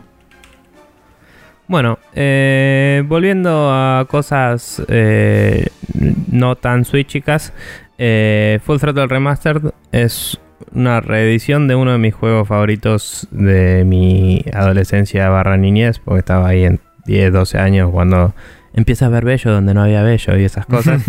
Eh, y nada, em, Full Throttle es un juego de aventura gráfica que se destaca por tener puzzles eh, particularmente basados en elementos reales, a diferencia de otros que por ahí tenés que tener una lógica muy compleja y mística y que por ahí tienen sentido en su propio mundo, pero no en, en lo que es la vida real, digamos. Entonces este setting eh, es interesante porque es verosímil también. Eh, es un mundo cyberpunk en el cual sos un motoquero y eh, la industria de las motos está en peligro, básicamente, porque Mm. como que el última, la última fábrica así que, de, que hace motos de verdad, que es como una especie de Harley Davidson, eh, cuando misteriosamente fallece su, su CEO, eh, como que pinta que va a cambiar de dirección totalmente y te enterás que hubo como una especie de complot ahí y te culpan a vos y es medio loco y vos sos un simple motoquero metido en el lugar incorrecto en el momento incorrecto y tenés que resolver la situación. Eh, me encanta, tiene un voice acting del carajo, un soundtrack de la puta madre, dura dos horas y media si sabes jugarlo de memoria y si no dura más o menos cinco, ponele, cuatro o cinco horas. Creo que es otro juego que deberíamos jugar, Maxi. Ese te puede gustar mucho y fue la razón por la cual no te gustan las aventuras gráficas, pero era tan simple como hacer clic para arriba. Y, eh, y bueno, nada, pero ese juego yo creo que lo tenés que mínimo ver. De última lo juego yo y vos lo ves y comentás. Y lo hacemos. Pero perfecto. es hermoso, las animaciones son preciosas, hechas a mano. Eh, el remaster, la verdad es que no lo jugué. Estoy recomendando el Full Throttle, pero lo tengo porque yo a Team Schaffer le doy mi plata. Eh, y nada, es, es un juego hermoso. Lo fue desde el principio. Y ahora eh, anda en hardware actual sin problemas. Y eh, además viene con comentarios de los developers y boludeces extras. Así que, why not? Nada, Full Throttle Remastered. Em, ¿Qué más tengo? Tengo para. Volviendo a la Switch, el Mario Rabbids Kingdom Battle. Eh, la realidad es que eh, es un juego que es. En algo que no no, esperaba debería nadie. funcionar. Sí, no debería funcionar.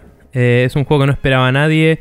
Es un juego que, mm, excepto por la intro, que es medio cáncer, eh, no te dan ganas de pegarle una piña cada vez que ves a un rabbit, lo cual es interesante en sí Hmm. mismo. Pero más allá de eso, las mecánicas están muy buenas. eh, realmente es un enfoque muy interesante a lo que es un turn-based eh, RTS, digo, un turn-based strategy game, ¿no? Y, mm, y podés, haces cosas muy locas con la movilidad de los personajes eh, y con los rangos de ataque y con las habilidades y reacciones. Eh, y creo que da unas lindas vueltas de tuerca a lo establecido en, la, fu- en, el, en el género. También le agregaron hace poco en un parche juego multiplayer, lo cual- le- que se puede hacer local, no sé si tiene online, pero eso también es interesante para jugar, Maxi. Em, y tengo entendido que encima jode con las mecánicas un poco, porque si te dejara hacer un turno entero, probablemente le romperías el orto al otro. Entonces lo que hace es, te da tres acciones para repartir entre todos tus personajes, en vez de darte eh, un turno entero turno, con todos claro. tus personajes. Entonces se vuelve más estratégico todavía, un poco más, digamos, como ajedrez que como, em, por así decirlo, mm, un wargame, Sí, supongo. un no sé si en- o algo así. Hmm, estoy pensando, pero no sé si en un wargame no tiene iniciativa. Bueno, sí, un tactics normal. Eh, de- digamos, no tenés un turno con todo tu ejército, sino que es más como, bueno, tengo tres movidas y después le tocan tres al otro, tres a mí, tres al otro. Y es un poco más eh, interesante quizás y dinámico eh, en algunos aspectos. Y a la vez no puedes armar unos setups tan complejos en un solo turno. Entonces tenés que medio engañar al otro capaz si querés enganchar algo muy complejo. Pero mm, me parece copada la premisa de que encima te den una vuelta de tuerca para algo que es tan copado. Y se prende a esta movida que muchos developers tienen en la Switch de la Switch ya viene con dos controles, ¿por qué no hacer un multiplayer? Lo cual me parece genial, me parece copado cada vez que un developer se copa con eso y lo implementa bien. Eh, entonces me parece muy bueno eso. Sí. Eh, siguiendo con mi lista, Yakuza Kiwami, porque tenía que elegir uno de los dos que estuviera en el top 3. Y bueno, le tocó a Kiwami estar en la lista de las honorables menciones. A pesar de que eh, realmente debo decir que así es como se hace una remake, haciéndola como lo hicieron los chabones de Sega con el Yakuza Kiwami, porque no solamente es una remake desde cero con absolutamente todo lo que tiene, exactamente el mismo contenido que tiene el juego original, sino que además se tomaron el tiempo de crear nuevas cosas para este juego, de agregar un sistema completamente nuevo a este juego que es el Majima Everywhere y que realmente tiene entre comillas muy grandes. Tiene sentido eh, de la forma que lo hicieron, pero además le agrega una, una cuota de, frescura y de algo novedoso a todo lo que uno ya conoce dentro, de, dentro del, del mundo del Yakuza y dentro de lo que es puntualmente la remake del primer juego, que es fantástico, sobre todo por el objetivo final de, de este sistema del Majima Everywhere, es literalmente desbloquearte el moveset del, del estilo de pelea que básicamente calca el único estilo de pelea que tenía el juego original. Entonces es como aún mejor todavía el hecho de que, bueno, el, el estilo original del chabón que se llama en este, en el Kiwami se llama estilo dragón, Sí. por justamente el dragón de Dojima. eh, ese estilo solamente lo puedes ir desbloqueando a través del sistema de- del, del Majima Everywhere que él te va dando como este como entre comillas pistas y qué sé yo. Además de que por supuesto es ultra Japón todo lo que hace el chabón porque básicamente te aparece de adentro de un tacho de basura, de adentro de un cono de, de vialidad gigante, te aparece abajo de la alcantarilla, eh, es como interrumpe las peleas, estás peleando contra, contra cuatro o cinco chabones, de repente aparece el chabón con un con el bate y entra a cagar a batazos a todos y a vos también. Eh, entonces es Está como bien. es excelente y es hermoso y es fantástico. Ahí bueno, la historia de Kiwami es drama, Japón, eh, 10 mil millones de dólares que desaparecieron, no, de dólares no, de yenes, eh, y mm, hay complot, mm, plot twist y contra plot twist y quilombo y está todo buenísimo y aguante Yakuza. Está muy bien. Bueno, eh, por último en mi lista de recomendados no Gotis, porque tenemos las de Gotis aparte, eh, tengo al Xenoblade Chronicles 2, quizás un poco... Quizás un poco eh, prematuro tal vez, porque todavía estoy en el principio del juego, pero me parece que es un juego que a pesar de tener muchísimas mecánicas, a pesar de tener eh, un mundo bastante gigante y ser eh, como una congregación de cosas que tenés que ir aprendiendo que todas influyen sobre todas y es medio un quilombo todo, me parece que se presenta bastante abordable para alguien que tenga ganas de darle una chance a, a los JRPGs. Me parece que en comparación a otros de los que vi últimamente y eso, es algo que puedes arrancar y, y ponerte tranquilo e ir disfrutándolo de a poco. eh, y que logra hacer eso eh, teniendo sus fallas, como he dicho anteriormente, que eh, no sé, el principio del juego es medio demasiado pasivo y lo que vos decías hoy de que hay algunas cosas que no cierran del todo a nivel cómo se manejan esas sidequests y todo eso. Igual me parece que es un juego que para todo lo que ofrece es eh, bastante abordable y que por tener una historia que tranquilamente se puede complicar zarpado después, pero digo, tiene una premisa simple, Sí. eh, es como que te sentís en una aventura desde el comienzo y no estás como súper estresado por avanzar, estás como queriendo saber más y, Y no sé, hay juegos que son tan súper épicos y no sé qué, que es como que te la bajan un poco, porque es como no tenés tiempo de disfrutar a los personajes porque estás muy ocupado pensando en el fin del mundo, ¿no? Y eso me empieza a hinchar las pelotas un poco, por eso me gustó tanto el Witcher y todo eso, que es más folclore y toda la bola. Y eh, en este es como que tenés un poco más de... Uh, a ver qué onda, o sea, hay como algo que quiero hacer y todo, pero es como una solución a un problema que se viene en los años a seguir, que es la, cuestión esta que está pasando con los titanes, ¿no? Sí. Y es como, uh, hay, hay un, un proceso natural que se está dando que implica una dificultad para la, la, iba a decir la humanidad, pero bueno, para todos los habitantes del mundo. Del mundo. Eh, y como que de a poco el mundo está hundiéndose en el mar de nubes y se están perdiendo las ciudades y todo.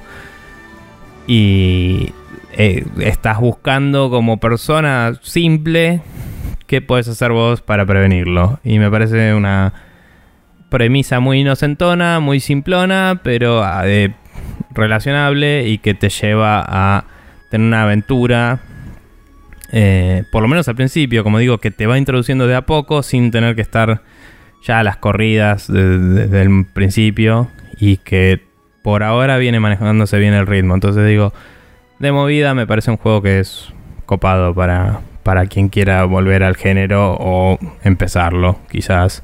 Eh, y no lo jugué una mierda en portátil, dicen que corre medio mal.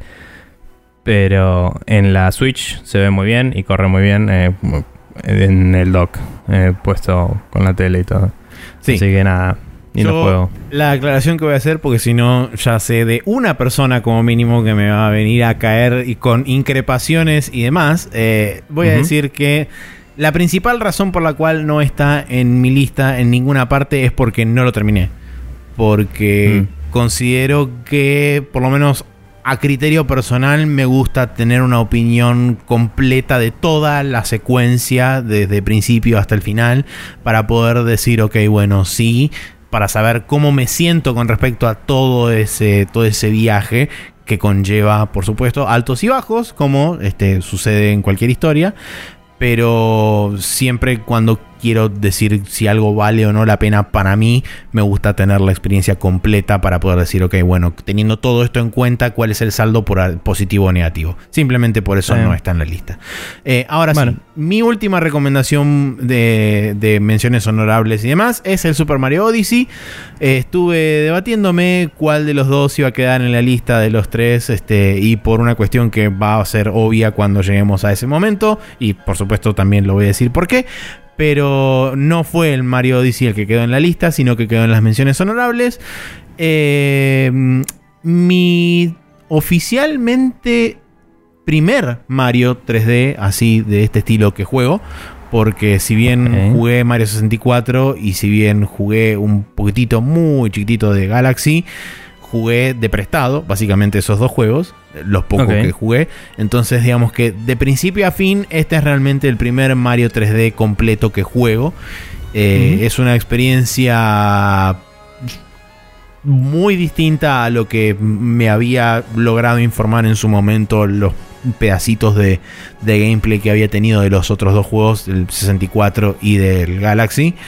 Pero la verdad que es súper disfrutable. Es, eh, es Nintendo haciendo lo que mejor sabe hacer, que es 100% gameplay puro y duro. Y Mario, sí, obvio. Eh, y es este. Eh, es inverosímil la cantidad de, de, atención imposiblemente idiota que tiene al detalle en un montón de cosas. que solamente solamente Nintendo lo puede hacer en juegos muy particulares como son el Mario y el Zelda y por ahí alguna que otra franquicia de ellos así first party, pero que mm. muy pocos otros desarrolladores fuera de Japón en general le dedican tanto tiempo a esas cosas. El único que se me ocurre ahora es, por supuesto, CD Projekt Red con el Witcher, pero más allá de eso... Eh, Una comparación muy rara igual, porque tiene un énfasis muy grande en la narrativa y tiene que tener atención a otras cosas. Sí, Estoy de acuerdo con que tiene ese nivel de atención, pero no es medible. Son Claro, bueno, y sí, manzanas. o sea, de digamos, busqué como punto de comparación algo que Sí. no se asemejara desde el mismo estilo, sino que se asemejara en cuanto a la minuciosidad Ah, de cosas que le buscan agregar. Eh, Por eso, más que nada, fui a, fui a buscar el, el Witcher. Sí, Pero sí, bueno, eh, nada, si tienen una Switch es como, bueno, no lo piensen directamente. Compren el Mario y sean felices por la X cantidad de horas que decidan ponerle o que el juego les demande que ustedes le tienen que poner. Eh, spoiler alert está en mi top 3, después voy a hablar sobre eso, pero sobre lo que decías que te parece muy diferente a las otras experiencias breves que tuviste. Sí es diferente, pero porque es una marcada evolución de eso. No sé si Muy notas posiblemente. o no las raíces, digamos, pero están ahí. Eh, y vamos a hablar más de eso en breve. Em, Debo decir que si sabía que no había jugado al Galaxy, te lo daba, porque cuando vendí la Wii U, lo vendí con el Galaxy y te lo podía regalar, básicamente. Pero bueno, no importa. Em, continuando con la lista, tenemos un solo juego que recomendamos ambos a la vez y después los que recomiendan terceros que respetamos como individuos y o podcasts, etcétera. Exacto. Pero el que recomendamos ambos a la vez es el Legend of Zelda Breath, Breath of the Wild. Eh, que nada, realmente es un juego que arrancó el año y la Switch con toda. Es un juego que hoy viendo trailers del DLC te dan ganas de jugar de nuevo, básicamente. Es un juego que hacia el final del juego me emboló bastante las pelotas, pero lo disfruté durante toda su extensión y me parece que está lleno de eh, amor, atención al detalle de la que mencionabas, eh, mecánicas que son tan simples y tan naturales que no entiendo como nunca las vimos antes. eh, y un montón de descubrimiento y momentos de mirar al horizonte, decir qué lindo la puta madre y decir, you see that mountain, you can go there. Y tipo, Claro. esas cosas de que, que pasan en la 3 y todo eso. Eh, pero todo el tiempo y eh, trepar y putear a la lluvia y jugar con el magneto y eh, hacer circuitos locos de electricidad y cagarte a palos y correr de enemigos muy fuertes y grandes grandes aventuras ahí en Patolandia no grandes aventuras em, a lo largo de todo Hyrule y eh, un nuevo no un nuevo enfoque un viejo enfoque a la leyenda de Zelda no de eh, bueno ahí tenés el mundo. Go do save etcétera. Y me parece que eh, nos dejó volar la imaginación bastante hasta que ya habíamos hecho todo y nos aburrimos. Pero eh, nada, creo que el final del juego es un poco decepcionante. El final, final literal, porque el castillo creo que igual está bueno como desafío, como estructura y, y mapa a recorrer. Pero pero creo que todo el juego en su extensión entera, el diseño, el arte y todo eh, está hecho magistralmente y corre súper bien y, y técnicamente es bastante zarpado como no se rompe todo el tiempo con todas las cosas que puedes hacer con la física y todo eso. Y el DLC pinta muy bueno, no lo jugué, pero le aporta más, más cosas para hacer, eh, no tan repetitivas quizás, eh, y pinta interesante. Así que, Maxi, tus pensamientos sobre esto. Sí, yo a título personal me voy a tomar la atribución de eh, ponerlo de esta forma. Para mí es un juego más importante de lo que es eh, por ahí como experiencia de videojuego en sí. ¿Por qué Mm. digo esto?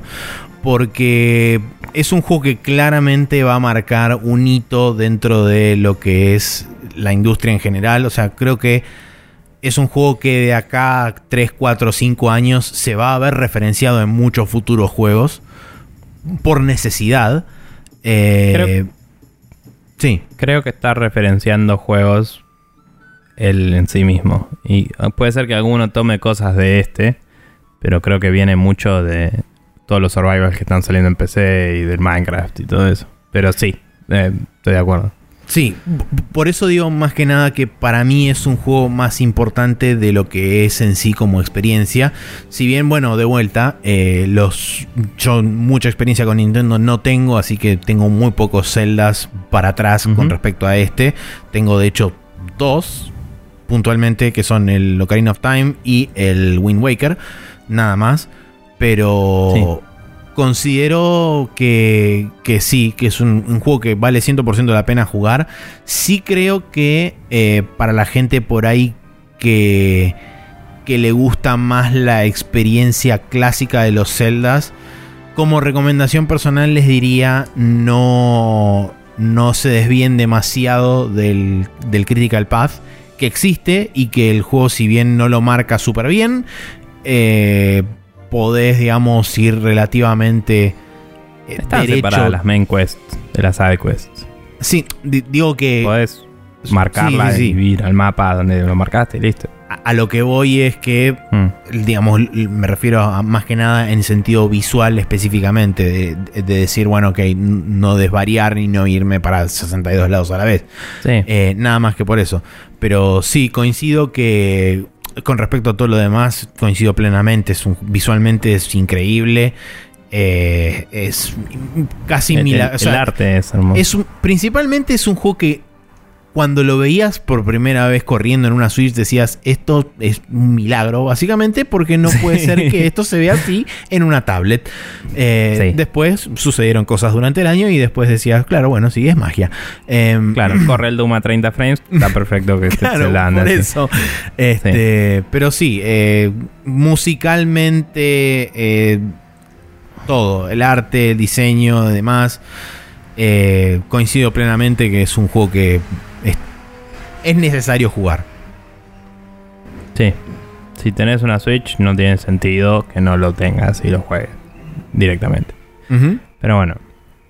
Eh, después. Eh, creo que está medio en orden cronológico porque lo fui sacando de los releases del año. Eh, juegos que ha recomendado la gente que conocemos o, o podcast que escuchamos. Podcast que escuchamos, etcétera. Este lo voy a sacar dado que ya salió el año pasado. Listo. Eh, yo lo vi como release en la Switch y dije, ah, bueno, pero sí es del año pasado, ¿cierto? Em, bien, juegos de que recomendó la gente, podcasts, etc. Resident Evil 7 Biohazard. Eh, es un juego que banca jugarlo todo en VR, lo cual es interesante de por sí. Es un juego de terror y miedito que no vamos a jugar ninguno de los dos, pero bien por ellos que lo hicieron hecho y derecho. Aparentemente es la posta y vuelve a lo que hacía grosso la saga de alguna forma, no entiendo cómo, porque no tiene nada absolutamente que ver el ser primera persona con eh, lo que hizo el original de ser cámara dirigida y todas secuencias súper prescripteadas, ¿no? Aplaudo la decisión de, haber tomado, eh, digamos, la cámara y haberla puesto en una situación totalmente diferente, que es justamente volverlo un juego primera persona, un juego que eh, claramente es mucho más lento en muchos sentidos, o sea, es un juego que se toma mucho más el tiempo para hacer muchas cosas, cosa que en las últimas dos o tres iteraciones de Resident Evil era como, bueno, eh, vamos a la acción y cada vez más cabeza y cada vez más tiros y cada vez más artes marciales y cada vez más desastre. Este fue completamente la dirección opuesta. Es como muchísimo más deliberado todo, muchísimo más lento, le da muchísimo más aire para respirar en muchas situaciones. Todo esto lo estoy diciendo en básicamente los únicos 15 minutos que vi del juego mientras lo jugaba otra persona. O sea, mi única experiencia de Resident Evil 7 es eso y va a ser eso para siempre. Sí, está bien. Sí, yo tipo vi gente asustarse en la Tokyo Game Show el año pasado y eso fue todo. Em, pero eh, nada, igual sí, bueno, en ese sentido que decís, y quizás en el sentido de poner la cámara en primera persona también, por ser algo arriesgado, entre comillas. Sí, sí, sí, por supuesto. Em, digo, en esos dos sentidos sí puede ser que esté haciendo un throwback, porque cuando hicieron las cámaras dirigidas de esa forma en el juego original, era algo que en ese momento no era normal. Y fue como, voy a mostrar el juego de esta forma en particular que va a acentuar lo que pasa en él. Y acá hacerlo en primera persona eh, influye de ciertas otras formas sobre lo que estás experimentando. Nada, una. eh, Se, se- se pusieron las pilas con arriesgarse y les salió bien. La gente está muy conforme con el juego. Fanáticos de la saga pueden salir decepcionados si están esperando algo más clásico. Pero mínimo no es más de lo mismo que venía. Y eso ya me parece destacable. Y aparentemente eh, es muy efectivo en lo que hace y funciona muy bien en VR. Lo cual también es un precedente para la industria porque es el primer juego eh, de ese nivel de producción que salió en VR eh, de principio a fin. Juego con historia de más de N horas, ¿no? Sí. Eh, nada, es algo que es destacable y es un hito en la industria.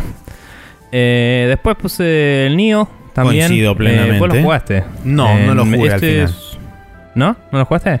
Al final no lo jugué el, el Nioh. Ok. Bueno, el Nio hoy está disponible en todas las consolas. es- bueno, no en la Switch, pero en Xbox One, en PlayStation 4 y en PC. Eh, es un Sí. juego que tengo ganas de comprar en PC, tal vez, eh, para ver si, si le entro. Eh, es un juego que se ve muy bien. Es un Souls-like, como le dicen ahora.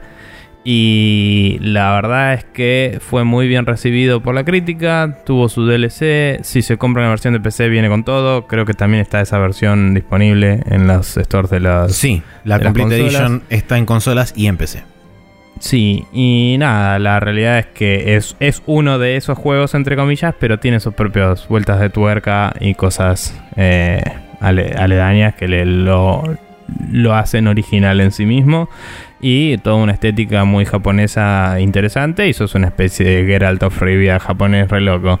Em, pero nada, eh, para quien le interesa ese tipo de juegos, muy recomendado por varias gentes y podcasts, etcétera. De mi, Eh, de mi el to- experiencia, lo, lo que poco que puedo decir por haber probado la- las betas que habían salido Eso en su momento, Mm. Eh, sí, eh, es un juego que realmente me, in- me intrigó más después de que hicieron algunos arreglos y algunos cambios que realmente fueron muy bienvenidos. Eh. Pero con el tema de que este juego salió en el caos que fue febrero-marzo de este año, que salió básicamente Sí. todo a la vez, junto, en diferencia Todo de este una semana. a la vez juntos. Sí, es, es un poco muy cierto eso también. Eh, Sí. no, no, no pude encontrar lugar para jugarlo y después durante el resto del año es como, bueno, eh, no, no hay lugar, no hay lugar, no hay lugar y terminó el año y al final no lo pude jugar nunca.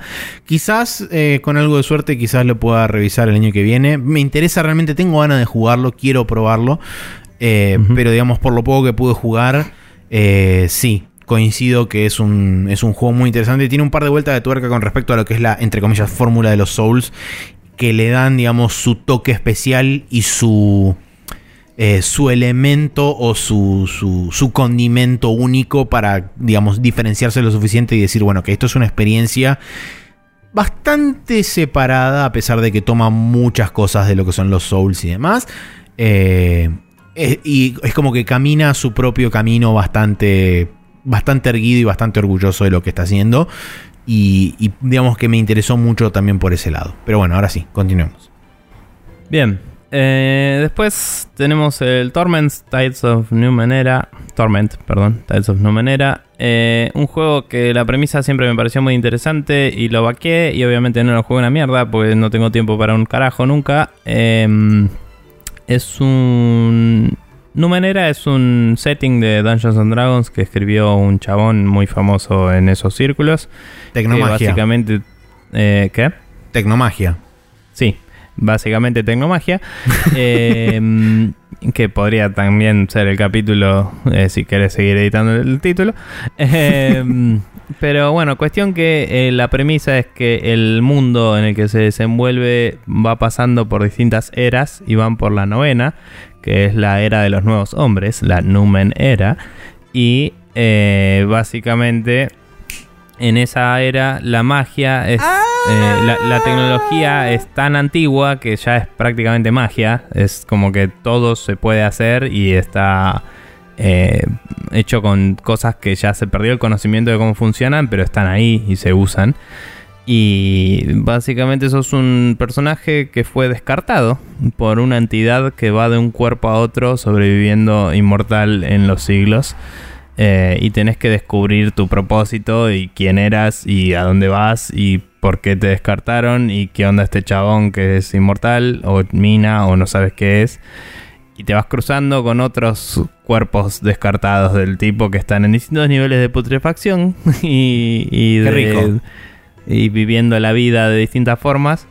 Y como que vas descubriéndote a vos mismo y a lo que está pasando alrededor del mundo.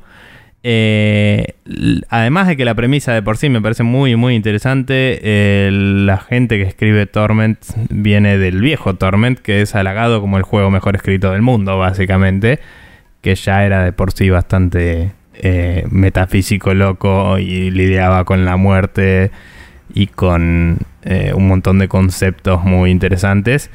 Y se enfoca mucho en la narrativa al punto de que la, una de las premisas del juego es poder pasarlo prácticamente sin combate, haciendo todo conversando. Y eso es algo que me parece que hoy eh, a los juegos de rol les falta un poco. Porque antes, el, el Fallout 1, por ejemplo, se podía pasar sin ningún momento de combate. Muchos otros juegos de ese estilo también, y, es- y hoy en día no es tan común, entonces creo que es algo copado ver este resurgimiento que hay de los RPGs en general y este en particular que busca abordar ese segmento eh, del mercado, digamos. Después eh, el Persona 5, Maxi seguro puede hablar más de detalles, pero hay mucha gente que dijo que era la batiposta y eh, a mí no me cerró del todo como para comprarlo, lo tuve en la mira un rato, eh, estilísticamente es muy lindo y es medio como súper raro y falopa, pero hay mucha gente que le gustó, es creo un juego para fanáticos del Persona, no para todo el mundo. Puedo, puedo entender por qué eh, habría gente que diría que este juego vale la pena. Eh, digamos que eh, ha- habiéndolo jugado, habiéndolo terminado, tiene características o tiene cualidades redimibles, claramente. Eh, personalmente es el primer persona. No, no, no, sí, digo la verdad. Es el primer persona que juego porque el Persona 1 es más Shin Megami Tensei que Persona, como siempre digo. Em, según gente que me ha recomendado los Shin Megami Tensei, me dijeron está más cerca de ser Shin Megami Tensei que ser Persona. Pero bueno, eh, en cuestión en particular del Persona 5, yo principalmente lo compré por el primer tráiler que salió la primera vez del Persona 5 cuando mostraron las transiciones de menúes y dije yo necesito hacer eso durante infinitas horas.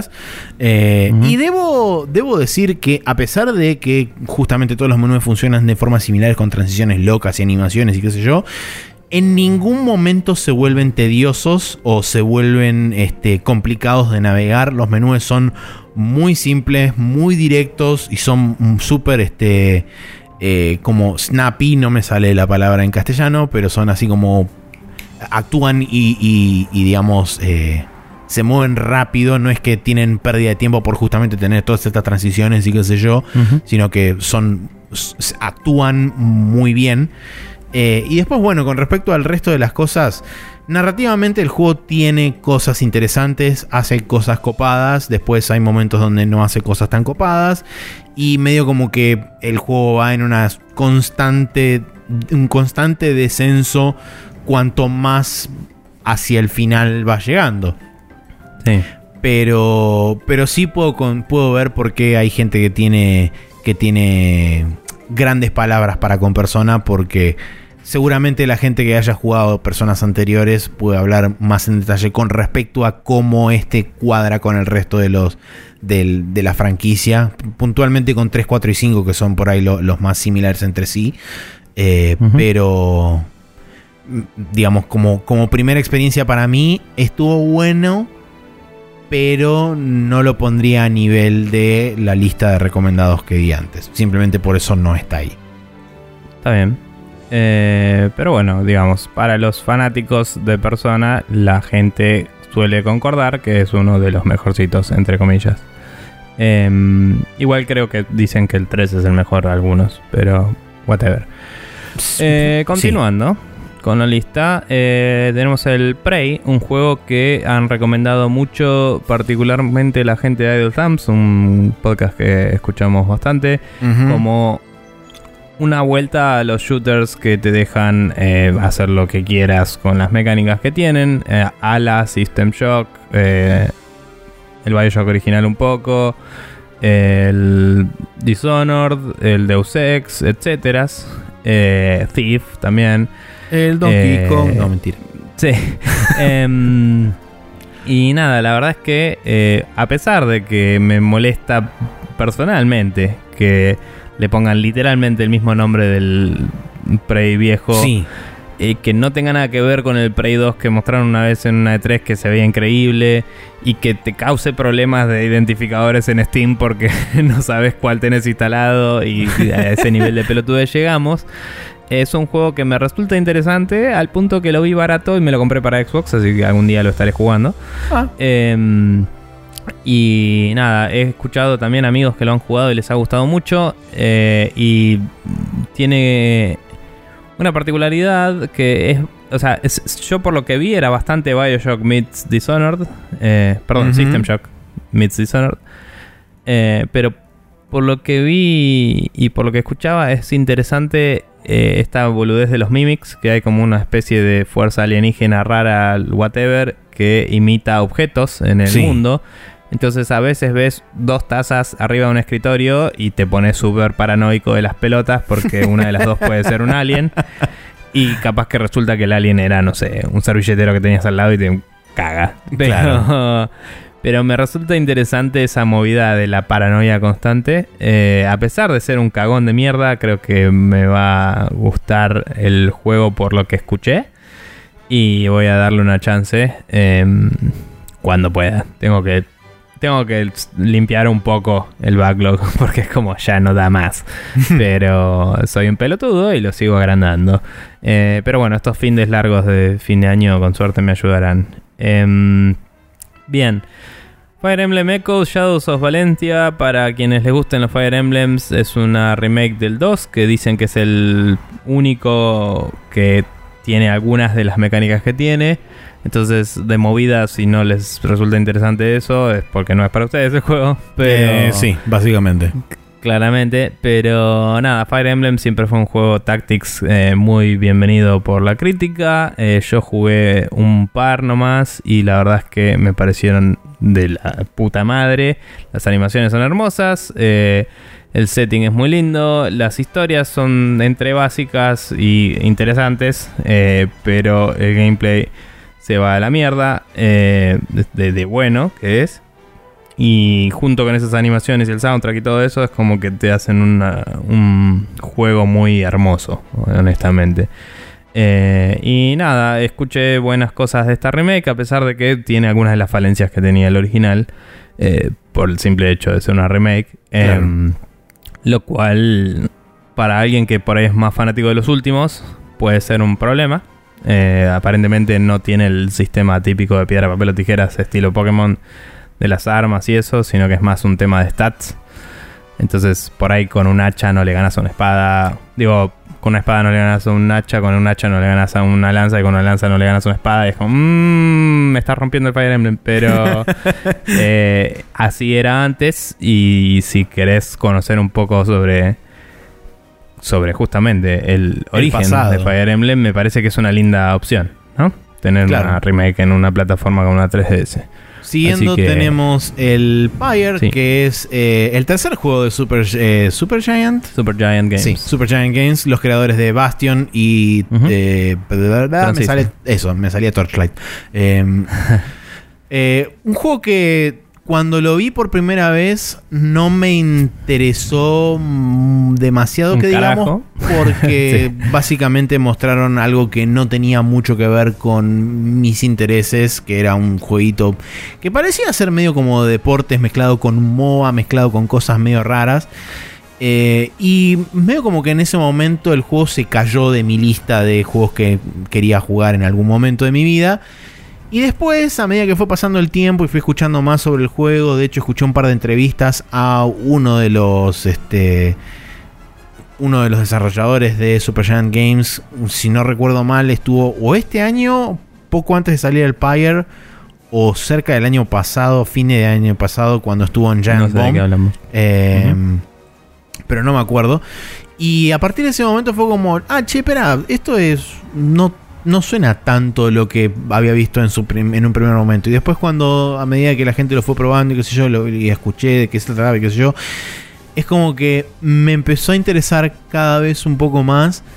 Pero siempre la, tengo. La temática es interesante. Claro, la temática es interesante, pero siempre como que tenía esa idea latente de. pero la parte del combate es ese, ese juego de deportes y qué sé yo que no me convence y todo eso. Y es como que nunca terminé, digamos, de, de saltar, digamos, el, la cuerda para llegar al otro lado y comprarlo. No diste ese salto de fe. No di ese salto de fe, exactamente. Pero en cuanto a lo que en cuanto a lo que la gente comenta y en líneas generales la crítica fue muy positiva con respecto al juego. Hay mucha gente que lo bancó un montón. Eh, y siempre, eh, o más o menos, siempre Supergiant hace cosas interesantes. Y particularmente lo que me interesa mucho de este juego es lo que, lo que comentaron en, un par de lugares que escuché, que es la integración que tiene todo lo que es la parte de la historia, que yo, con la música, que es algo que siempre hacen y muy bien la gente de Supergiant. Entonces, en ese sentido es por ahí lo que más me genera curiosidad del juego. Sí. Eh, la verdad es que el arte de Jen Zi, que es la directora de arte de, También. de Supergiant, se va a la recontra remil concha de la lora.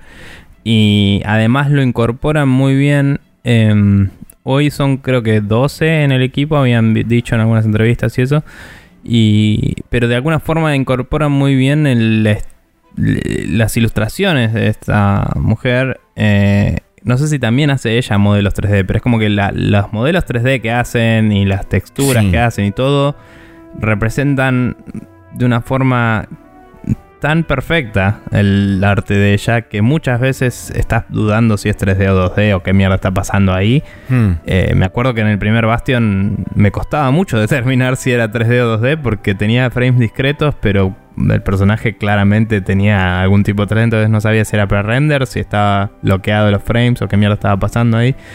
Pero ya por el arte y por cómo se integra al gameplay, las animaciones y el sonido y el, y el voice acting, la calidad que tiene para el tamaño que tiene el juego, eh, que es lo mismo que le pasó a los anteriores, obviamente. Sí, obvio ya garpa de por sí. O sea, un juego de Super Giant te garantiza un nivel de calidad. Después hay que ver si te interesa o no. Eh, a mí me interesa. No me convenció todavía el gameplay como a vos. Eh, pero creo que cuando no esté pensando en 70 otros juegos a la vez, es un lindo juego para tener en cuenta. Y si ustedes no están pensando en 70 juegos en este momento, quizás es un lindo juego para comprarse en las ofertas de fin de año. Em, continuando con la lista.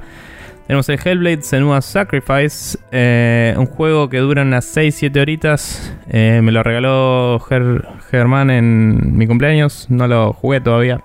Está ahí. Eh, gracias, Ger. Em, es un juego que busca comprobar que se puede hacer un juego de alta producción por y venderlo por un precio bajo si se establece este juego es corto y listo, ahí a la mierda. Me parece un mensaje bastante copado, me parece que es un, buscarle una vuelta de tuerca a una industria que no está funcionando bien a nivel, eh, digamos, el business model, digamos.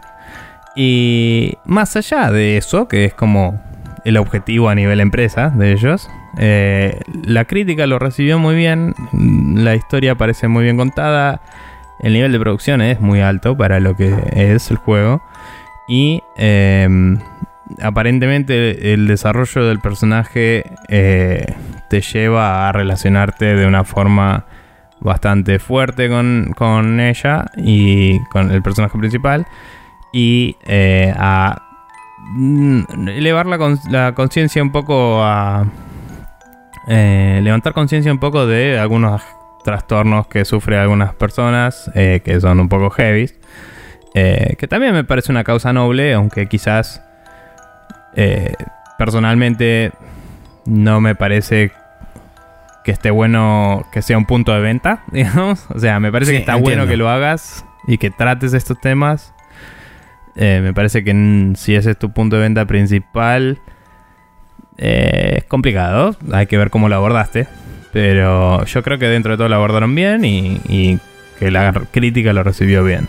Eh, pero si fuera eso lo único que se halagaba, no lo recomendaría el juego. Claramente el juego parece ser una linda historia y estar bien llevado. Eh, quizás con un combate un poco repetitivo, decían, pero fuera de eso. Sí, por ahí más que eh, repetitivo, aparenta ser simple, una buena historia. Fue lo que escuché yo. Sí. Sí, eh, sí, como que el enemigo, los enemigos que te cruzas son siempre los mismos, aparentemente. Y la variación es cuántos te llegan a la vez o, o alguna variante mínima. Pero, digamos, como historia autoconclusiva y, y bien llevada, parece que es una experiencia que vale la pena, según dicen. Y siendo un, un juego de un precio reducido, quizás es interesante para agarrar en estos momentos y pasarse unas horitas descubriendo de qué va. Así es. Eh, Level Within 2. La gente estaría diciendo que es lo más parecido al Resident Evil 4 que hay hoy, en algunos aspectos. Eh, aparentemente es mucho mejor que el anterior. Eh, Sí. y, y se las trae con toda. Tenés un weapon crafting, el gameplay está muy bien pulido, los gráficos se ven zarpados, la historia es interesante, los bichos son bien asquerosos y nada, no sé, es como yo lo que vi en gameplay y todo me pareció muy copado. No es eh, no me parece que sea tan de miedito como otros.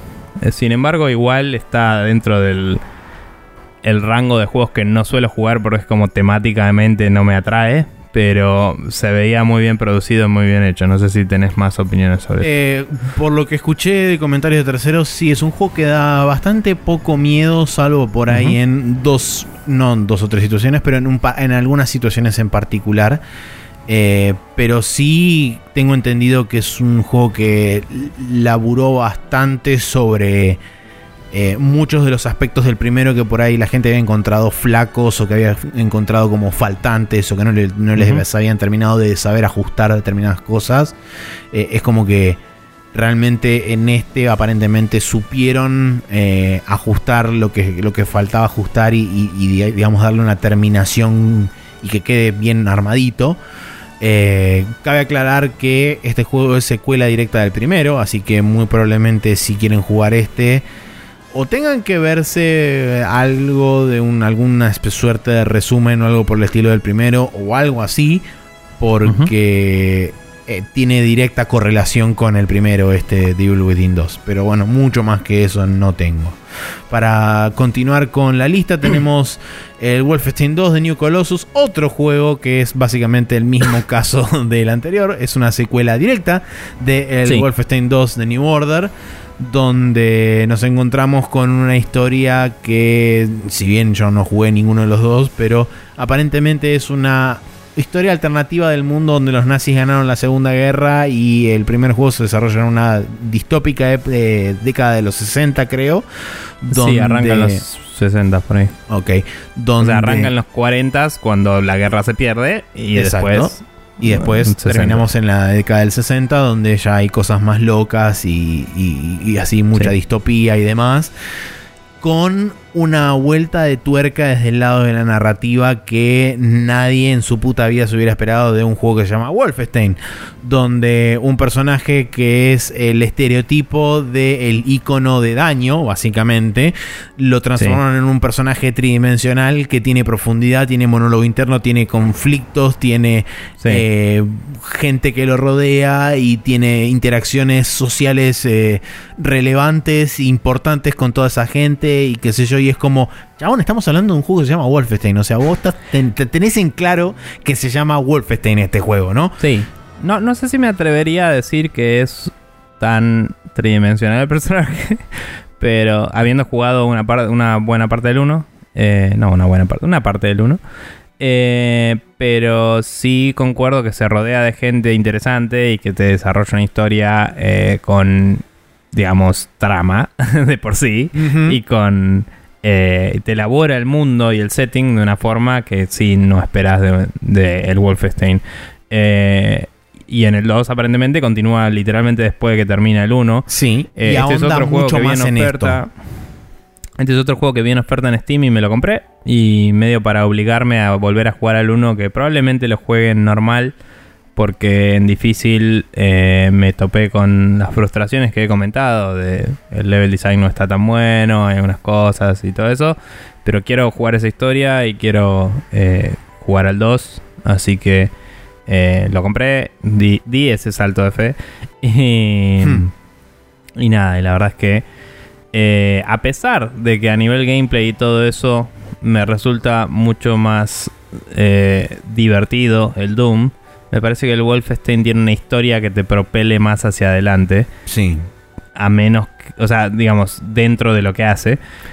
Cuando el Doom, básicamente, tu motivación principal para jugar al Doom es quiero jugar al Doom. Eh, y esto me parece igual de válido, me parece perfecto. Son dos approaches distintos. El Doom teniendo, entre comillas, una historia y todo, es como que no tenés una motivación real, casi no tenés personajes por los cuales estás luchando y tu personaje en particular le chupa un huevo todo y solo quiere matar demonios y es la gracia del juego, es gracioso, es interesante, está bueno. Pero el Wolfenstein, como vos decís, hay como...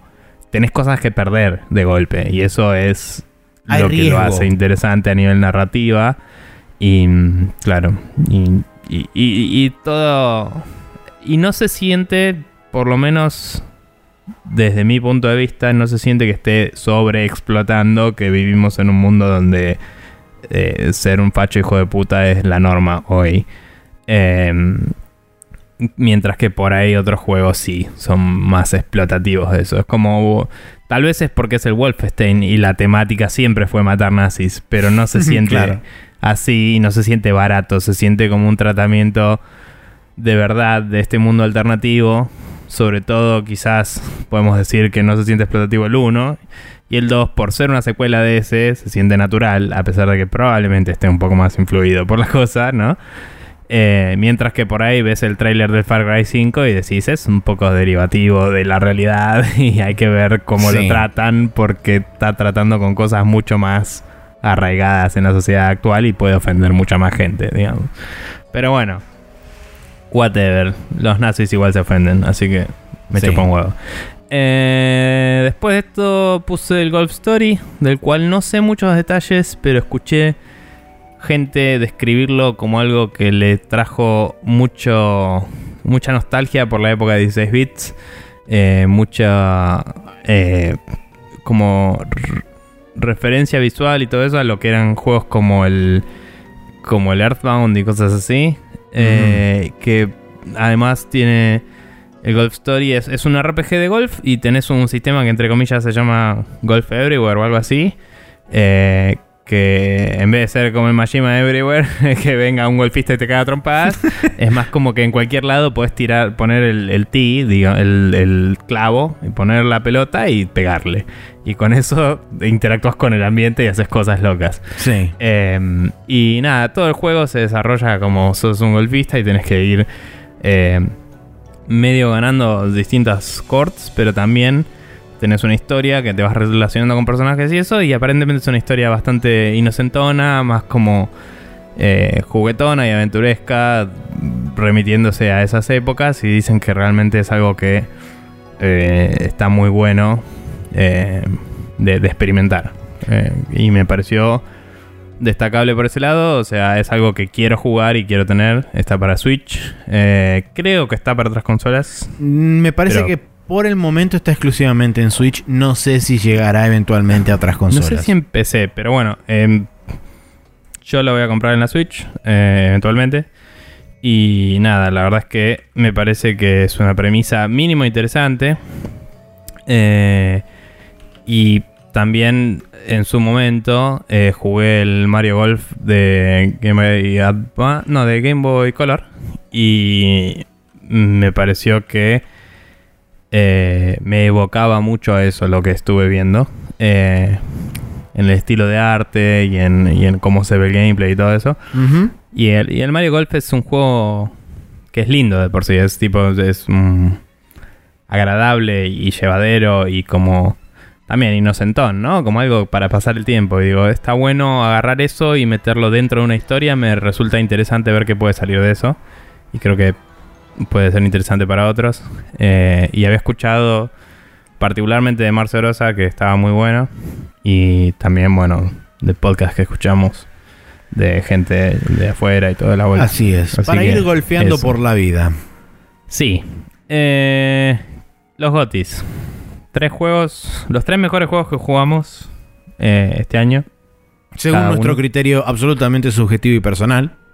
Sí. Em, eh, ¿Querés hacerlos diferentes y dejamos el común para el final, que es recontra hiper mega obvio? Sí, dale. Eh, bien, empiezo por el Mario Odyssey, ya que ya lo mencionaste. Dale. Eh, eh, fue. Iba a decir que fue difícil armar el top 3. La verdad es que no. Este, juego, este año no jugué tantos juegos. Eh, pero los que jugué estaban todos buenos.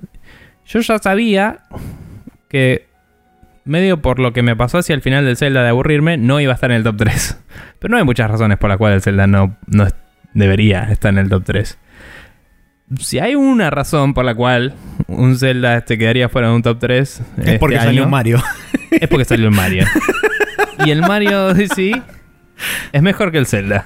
como, como experiencia de juego, como. eh, Como paquete completo. como paquete cerrado, claro. Eh, igual me pasó un poco lo mismo, de que al final, después de pasar la, la final y todo, Mm. era como, uy, tengo que desbloquear todas estas cosas, qué paja. Pero había suficiente variedad como para decir, bueno, como dije la otra vez, no hago los que no me gustan y listo. Igual me alcanzó para llegar a 500 lunas y poder acceder al nivel final.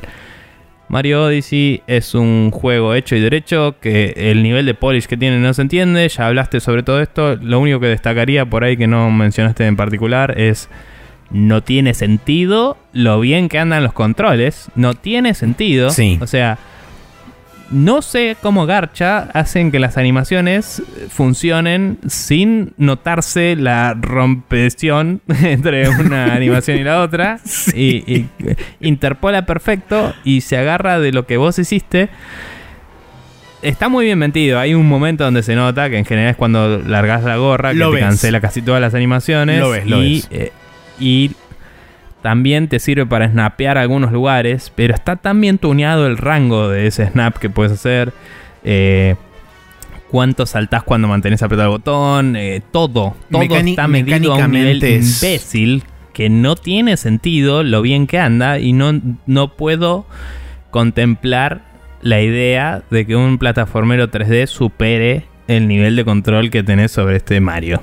Eh, estaba viendo y te contaba que mi amigo Nacho volvió a superarse en el récord que tenía de, Mm, de, sí. de speedrun. Eh, en su canal de YouTube subió una comparación de una sección, ¿viste? Donde te subís a las a las cebollas esas que crecen. Sí. Bueno, eh, que tenés que pasar por todo un túnel que vas como subiendo plataformas y toda la bola. Esa parte hay gente que la hace con un fast travel y hay gente que la hace saltando. Y no sabían cuál era más rápida. El chabón subió un video comparando los dos y que el que saltaba era más rápido. El salto que hizo para pasar eso es increíble. Y es como... No se puede hacer eso en un juego. No tiene sentido. O sea, el Mario es increíble. Y genuinamente no, no, no entiendo cómo nunca se ve mal la animación, nunca tenés un, una situación en la que pierdas el, el control o pierdas la, el feedback visual de lo que estás haciendo. Nunca se siente disociado eso, siempre está Sí. perfecto. Y eso en sí mismo ya es suficiente para decir que quizás es el mejor plataformero 3D del planeta. Eh, y nada, la verdad es que es increíble. Quiero, Eh, quiero agregar una sola sí. cosa con respecto al Mario que me olvidé de mencionar cuando estaba hablando yo del Mario y es la música. Sí, La música de este juego, por el amor de Dios. Sí. Eh, dicho sea de paso también, el 22 de diciembre, va- no, el 22 no, el 27 de diciembre, perdón, va a salir un Select Sounds del Mario Odyssey y en febrero del año que viene va a salir el soundtrack completo. Así que Bien. atención con eso. Nada más. Bien. Eh, nada, eh, New Donk City, la culminación de todo lo que es Mario, increíble. Sí. Eh, creo que es el. Creo que es el mejor nivel. punto. Es divertido, está lleno de cosas, puedes pelotudear a lo loco, es el más abierto de todos, eh, tenés un montón de cosas secretas escondidas en todos lados. Y el cierre de ese nivel es increíble. Eh, y sí, el, festival es lo, mejor y aguante todo. Em, y en la música del nivel del bosque, que el nivel no me gustó tanto de por sí, pero que le decía justo a, mi amigo este que hace el speedrun que no me gustaba mucho. Y mientras estaba pensando por qué no me gustaba mucho, le digo, pasa que es el más lineal de todos. Ese nivel es muy lineal. No, no te puedes ir mucho. Y en todos los demás puedes hacer... Mm, o sea, en todos los demás hay dos o tres caminos marcados. Eh, o ninguno. Depende de la variante del nivel que es. Mm.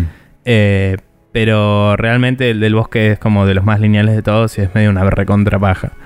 Em, pero la música es increíble. Eh, y nada, es, diversión de principio a fin.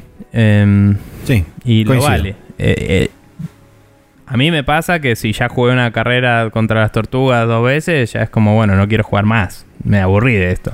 Pero no le pasa a todo el mundo. Es un desafío interesante igual y te enseña a hacer movimientos re locos, seguir esas carreras también. Entonces es como que te ayuda a superarte dentro del juego y eso es interesante. Pero bueno, em, nada, Super Mario Odyssey es uno de mis tres juegos. El juego que desplazó al Super Mario Odyssey de mi top 3 de juegos de los mejores, de los juegos de los mejores del año, de los juegos mejores, fue... Eh, y la razón principal por la que lo desplazó fue única y exclusivamente la nostalgia. Porque eh, Sonic Mania. Es decir, entendible, pero eh, debatible. Sí, el, Sonic Mania es justamente el, juego que, desplazó al, Mario en mi top 3. Por justamente la simple razón de que nostalgia y yo estoy infinitas veces más apegado a Sonic de lo que estoy a Mario. Eh, es un juego que me llega mucho más a mí eh, por justamente haber crecido durante buena parte de mi infancia con una Sega Genesis y haber jugado infinitas veces juegos como el Sonic 1, 2, 3, el Sonic Knuckles, Sonic CD, etc. Entonces es un juego que realmente cuando lo estaba jugando, de hecho pueden ver la playthrough en, nuestro canal de YouTube, eh, cuando lo estaba jugando, si bien se nota que hay frustraciones y hay momentos en donde puteo y demás, en líneas generales no puedo dejar de pasarla increíblemente bien. Eh, es un laburo que se nota muchísimo que la gente que estuvo detrás eh, ama con la misma intensidad o aún más que mucha de la gente que clamaba por un juego de este estilo de Sonic. Eh, aplaudo a Sega por haberles dado la oportunidad y haber podido crear esto. Porque realmente yo lo disfruté de principio a fin y, y es, es un juego donde realmente toman muchas de las, o, la gran mayoría de las cosas que hicieron bien los, los Sonics anteriores eh, e intentan darle la vuelta de rosca suficiente para que las cosas que no estaban bien o las cosas que por ahí eh, por justamente fallas propias del mismo diseño o de la misma experimentación que se estaba dando en esa época con este tipo de juegos, intentan aliviarlas lo más posible, por supuesto a veces con éxito, a veces no, pero es la magia de la nostalgia que a uno le permite ver las cosas positivas solamente y olvidarse de las negativas. Entonces, este el viejo truco. En ese sentido, la verdad que yo la pasé increíble y bueno, lo que, lo que caracteriza a los Sonic como son este, los colores, la paleta de colores de este juego es absolutamente demencial. Eh, los sprites, los movimientos que tienen todos los niveles, porque recordemos que esto está hecho en pixel art, o sea, si bien es 32 bits, pero está hecho en pixel art y es tipo, no puede ser cómo se ve y cómo se anima todo. Em, sí. Y bueno, musicalmente también el juego es un despelote. Eh, y nada, eso. Sonic Mania la, la pasé increíblemente súper genial. Y, y, para todos aquellos que son fanáticos del erizo y para todos aquellos que se criaron por ahí con, con las consolas de 16 bits de Sega, eh, de más está decir que qué carajo hicieron que no se lo compraron el día que salió y lo jugaron. Pero bueno. y sí. Eh, pero bueno, eh, por mi cuenta, el otro juego que tengo es el Tekken 7. Eh, consideré brevemente, inclusive, meter acá al Injustice 2, debo decir. eh, y el Tekken 7 dejarlo en la otra lista. Pero al final de cuentas, a pesar de que banco mucho NetherRealm y toda la bola, el Tekken es un juego que la cantidad de cosas que puedes hacer con cuatro botones locos es imbécil. Sí. Eh, eh, se destaca que, no sé, todo es contextual. Vos te están pegando una piña y haces el agarre y le haces una toma re loca de judo y lo tirás al piso de una forma increíble. A pesar de la historia voladísima que tienen los Tekken últimamente y la cantidad de cosas super falopa que hay. Y la cantidad de gente que se tira a Eh, volcanes. Sí, sí, a pesar de todo eso, eh, cada personaje está basado en un arte marcial de verdad y los... los los, no te diría que está súper bien balanceado en todo sentido, pero eh, creo que si sabes usar un personaje tenés buenas chances contra cualquier otro.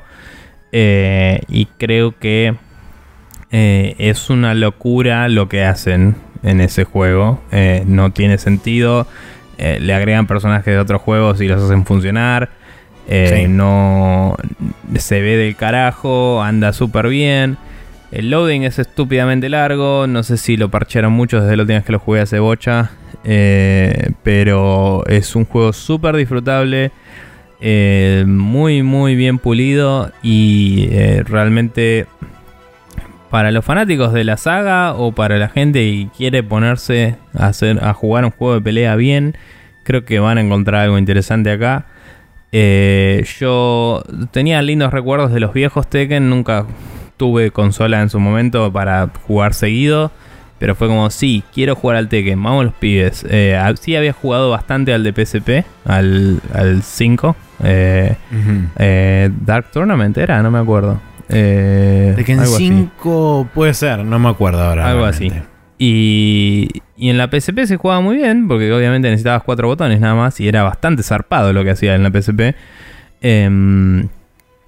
Y nada, la realidad es que eh, este juego no decepciona, está buenísimo. Eh, si jugás el modo historia, eh, en comparación a lo que hace NetherRealm, es una verga, pero está bueno igual. te hace. Te, te- te deja jugar un poco con cada personaje, igual que hacen las historias de NetherRealm, y te hace eh, conocer un poco del lore, que es una locura ridiculísima. Mm. Y, y que está atadísima con alambre zarpado, mucho peor que el Mortal Kombat y las historias de DC combinadas. O sea, no tiene nada de sentido con nada. Pero no importa porque vos estás ahí repartiendo piñitas y eh, el gameplay está buenísimo. Y cuando llegas a la final te querés cortar la recontrapija y cuando la pasaste sentís Dios y después decís, ah, sí, apareció Akuma. Y decís, no, no, gracias, ya, ya está. Yo ya gané este juego, no me rompan los huevos. Y te vas. Eh, ese es el Tekken 7 eh, y espero que les haya gustado.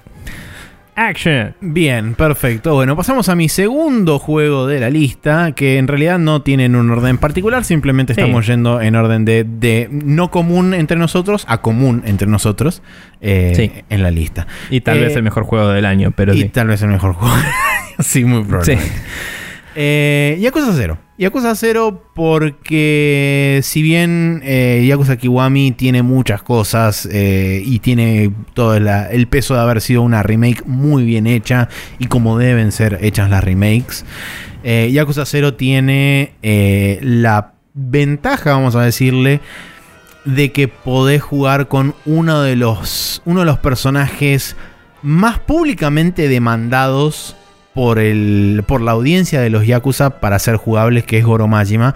Y realmente en ese sentido se lucieron por demás con, con, la cosa, con las cosas que hicieron, con la historia que contaron con respecto tanto a, a Majima como a, como a Kiryu, cómo los entrelazan a ellos con toda la historia de el, el Empty Lot y demás. Eh, la verdad que es, es un juego que, que a mi parecer hace muchísimas cosas bien en muchos aspectos. Eh, es un juego que está situado en una época muy particular de Japón y tiene muchísimas referencias a eso que pueden o no pasarle por alto a las personas, pero, pero también te planta muy bien el juego en una situación muy particular donde básicamente era la época de la guita dulce en Japón, entonces es como que la guita se revoleaba por todos lados. Y sin ir más lejos, el sistema de upgrades está basado en guita. o sea, a ese punto tal llega, digamos, la, locura de la plata en ese momento en Japón. Em, sí. Pero la verdad que mm, es, es un juego que junto con el Yakuza 5 para mí es uno de los que mejor historia tienen de toda la saga. Eh, con respecto a, los giros que tiene, a las vueltas de tuerca que le dan con, varios personajes, eh, los cliffhangers de los finales de capítulo, por el amor de Dios, que ganas de putearlos hasta el infinito cuando hacen eso. Porque encima para colmo, después de jugar dos capítulos de un personaje, te cambia el otro y te deja con el cliffhanger colgado y decís, conchudo de mierda. En fin. Eh, la verdad que recontra disfrutable para aquella gente que tiene por ahí esa eh, aprensión de decir, y pero es una, una, una, franquicia que ya está muy instalada, tiene un montón de juegos y qué sé yo. Si quieren arrancar por algún lugar, busquen el Yakuza 0 y arranquen por ahí, porque es un juego que realmente hace un gran laburo a la hora de introducir, esto lo dije en su momento igualmente cuando hablamos del juego a principio de año, hace un gran laburo de introducir a los personajes principales a los que vos realmente tenés que conocer, los planta muy bien y te deja bien en claro quién es quién. A pesar de que, bueno, por supuesto, por haber eh, sido un juego que fue creado mucho después en lo que es la línea cronológica, tiene la ventaja de contar con mucha backstory creada a lo largo de, los años y un poco de eso mete, pero mete lo necesario como para poder conocer a, los personajes y saber quiénes son y cómo son sus relaciones y cuáles son sus alianzas y, en dónde está, dónde está parado cada uno. Pero la verdad que nada, recontra, recontra, recontra recomendable.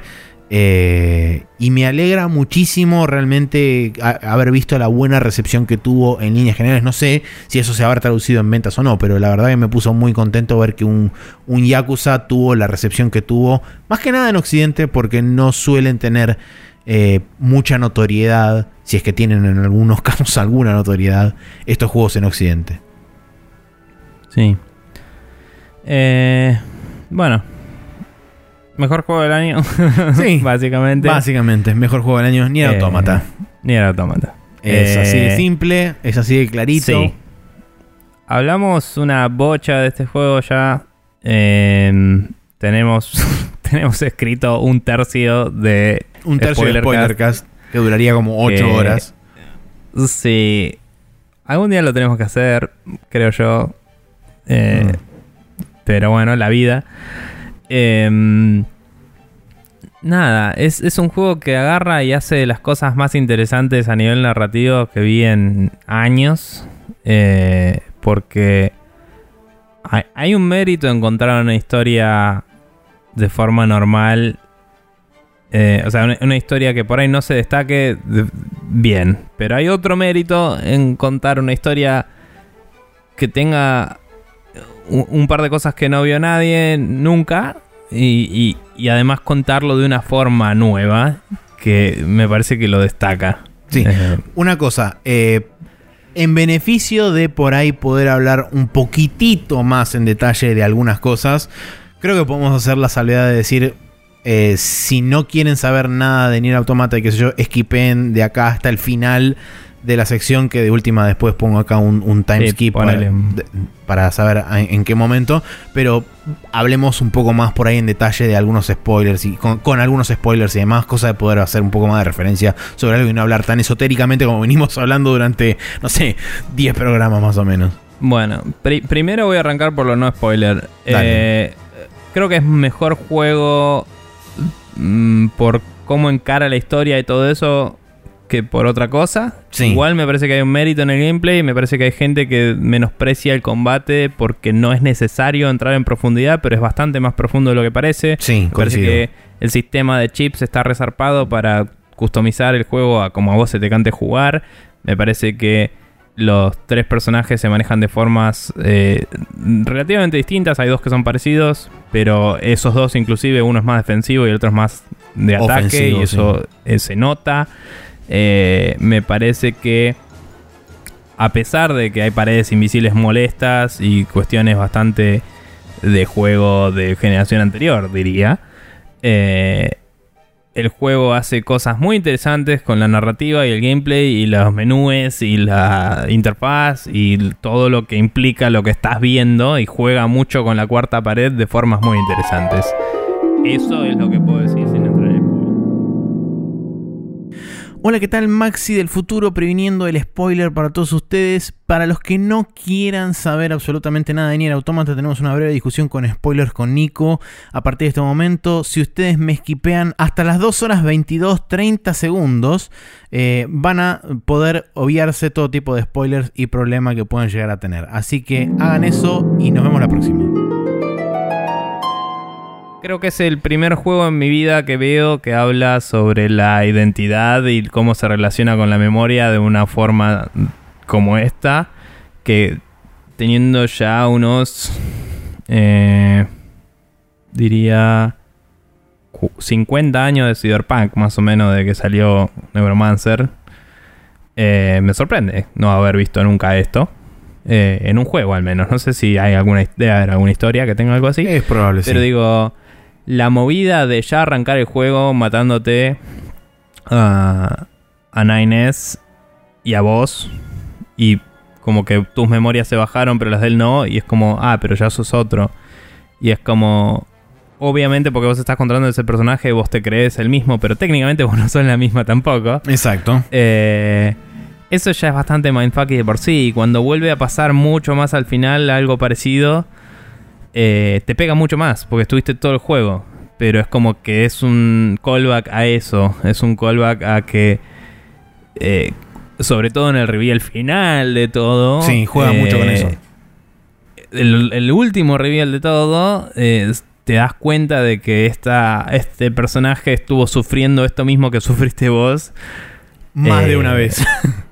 por años, no sé. Y es como, wow. Y, y le suma una gravedad al asunto importante y, y, y lo hace súper relevante. Y después los reveals que se van haciendo en los consecuentes gameplays. El primero, debo decir que el primer playthrough es bastante básico, Sí. pero... eh, pero satisfactorio para mí, o sea, ya, ya la... Bueno, no hablamos de la música, bueno, después hablamos de la música después de los spoilers. Pero um, ya los momentos de tipo... Eh, This cannot continue, toda la bola. Sí. eh, se va toda la mierda y está buenísimo. Y el robot que se pare a sí mismo. y, y cosas así, grandes momentos. eh, que creo que hacen una experiencia narrativa más que nada. eh, superior a la mayoría de lo que jugué Sí. en- últimamente. Personalmente eh, es una de las es uno de los puntos más fuertes que tiene para mí todo todo autómata. El tema es que en mi caso personal es como que no te digo que tuvieron menos impacto, pero es como que los vi venir instantes antes de que ocurrieran eh, por culpa de o gracias a haber jugado Nier primero, porque en el Nier hace muchas de estas cosas y de hecho las hace de forma por ahí inclusive más violenta en el sentido de eh, que te, te pegan como una trompada en la cara sin, sin vos poder siquiera re- reaccionar al respecto.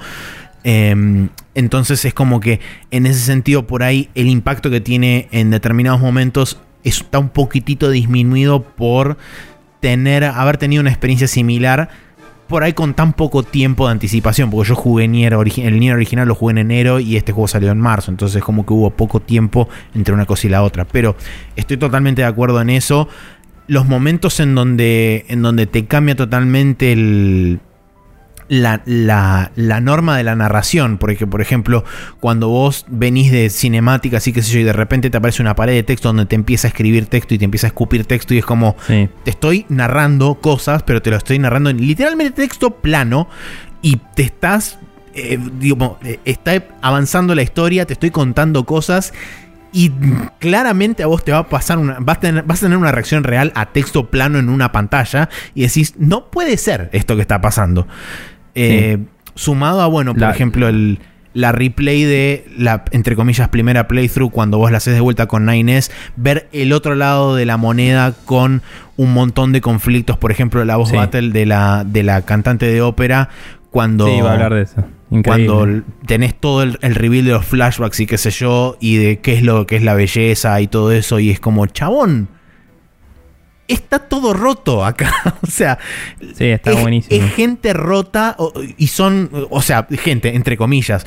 Es como, son seres rotos que lograron capturar parte de la esencia de la humanidad y de alguna forma están como intentando armar un rompecabezas, pero que está, se, se nota que está mal armado y que Mm. de alguna forma no tienen forma de saber que está mal armado, entonces continúan actuando en base a su propio feedback. Es, es como, y cuanto más te pones a escarbar en ese tipo de cosas y, y cuando llegas por ahí al, al final de todo, en la última parte, cuando empiezan a hablar de, de todo el tema del ser y qué sé yo, y, y quién es realmente quién y si realmente importa todo esto o no, y todo eso es como, Sí. bueno, está bien. Ahora me voy a sentar acá y me voy a hacer un ovillo y me voy a quedar durante el resto del día así, para Te siempre. digo, me sorprendió y me encantó que la tercera playthrough sea después. Porque Es increíble me, me eso. esperaba. Me esperaba una precuela de tipo A2. Y por qué se fue. De hecho, no sé si habrá alguna sidequest o algo que te lleve a eso, pero en el, en el attract mode que tiene el juego, en el menú, eh, hay una cinemática de A2 apuntándole así a, a la líder del bunker. Mm. Eh, que no lo vi en el juego. Y es como medio un, una No especie de guiño a algo que no ves. No me acuerdo, No. creo que hay una, hay una, hay una sidequest de A2 que haces que te muestra un flashback en algún momento. Creo que sí. Sí, no, no me acuerdo ahora exactamente, pero sí, creo que sí. Está bien, pero digamos, eso me indicó como la idea de que iba a ser una precuela. Como que me funcionó como un bait and switch ahí. Y al final que fuera una cosa que pasa inmediatamente después y me resuelva toda la historia en un ajuste que siempre decimos que le falta a los juegos eso. Sí.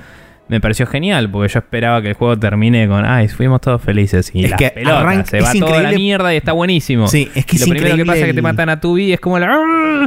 Y es hermoso. Eh, Lo que, nada. lo que me encanta de, de esa playthrough es primero el tráiler final, o sea, el tráiler que te ponen de la playthrough C después del final de la playthrough B, que es para enganchar, literalmente para engancharte Sí. y decirte, no te vas a ir una mierda y cuando Sí. termine esto vas a empezar a jugar de vuelta. Primero eso. Segundo, que la playthrough C arranque con el ajuste de la playthrough A y B es Sí, increíble. es. Y después, Es bueno, increíble. todo lo que pasa con la Playthrough 6 y demás. Y personalmente para mí, eh, en cuanto a lo que es dirección artística eh, y musicalización, la mejo- para mí una de las mejores partes del juego, en realidad son dos. Una de las mejores partes del juego es el ascenso de la torre con el cambio de cámara entre A2 y 9S. Eso me voló la cabeza en cientos de pedazos en el momento que estaba pasando. Sí. Porque eh, la rotación de cámara es tipo en tiempo real, no hay loading en el medio. Es como la cámara simplemente se mueve de uno al otro y nada más. Bueno, no es un problema hacer eso a nivel técnico. Ya lo sé, pero- pero a lo que Sí. voy es como está todo cargado a la vez eso y es como entre comillas está pasando a la vez y se nota y te lo hacen notar. Y después lo segundo que esto por ahí tiene tiene tiene más eh, injerencia de haber o no jugado el juego anterior. La parte, digamos, cuando vos estás intentando hackear la torre, aparecen Débola y Popola a ayudarte, básicamente a defenderte, mientras vos estás hackeando la torre. Y después te muestra, te cuenta, digamos, la historia de por qué Débola y Popola sienten esa culpa constante, porque básicamente fueron diseñadas para sentir culpa. Y es como, Sí. chabón, ¿qué mierda estás haciendo? Pero Sí, bueno, Sí, la eso. verdad es que el juego se va a la mierda. Creo que dijimos suficiente. eh, habría que hacer un spoiler cast alguna Habría vez que hacer en un la spoilercast, vida. sí. Así que no En quiero gastarlo todo ahora.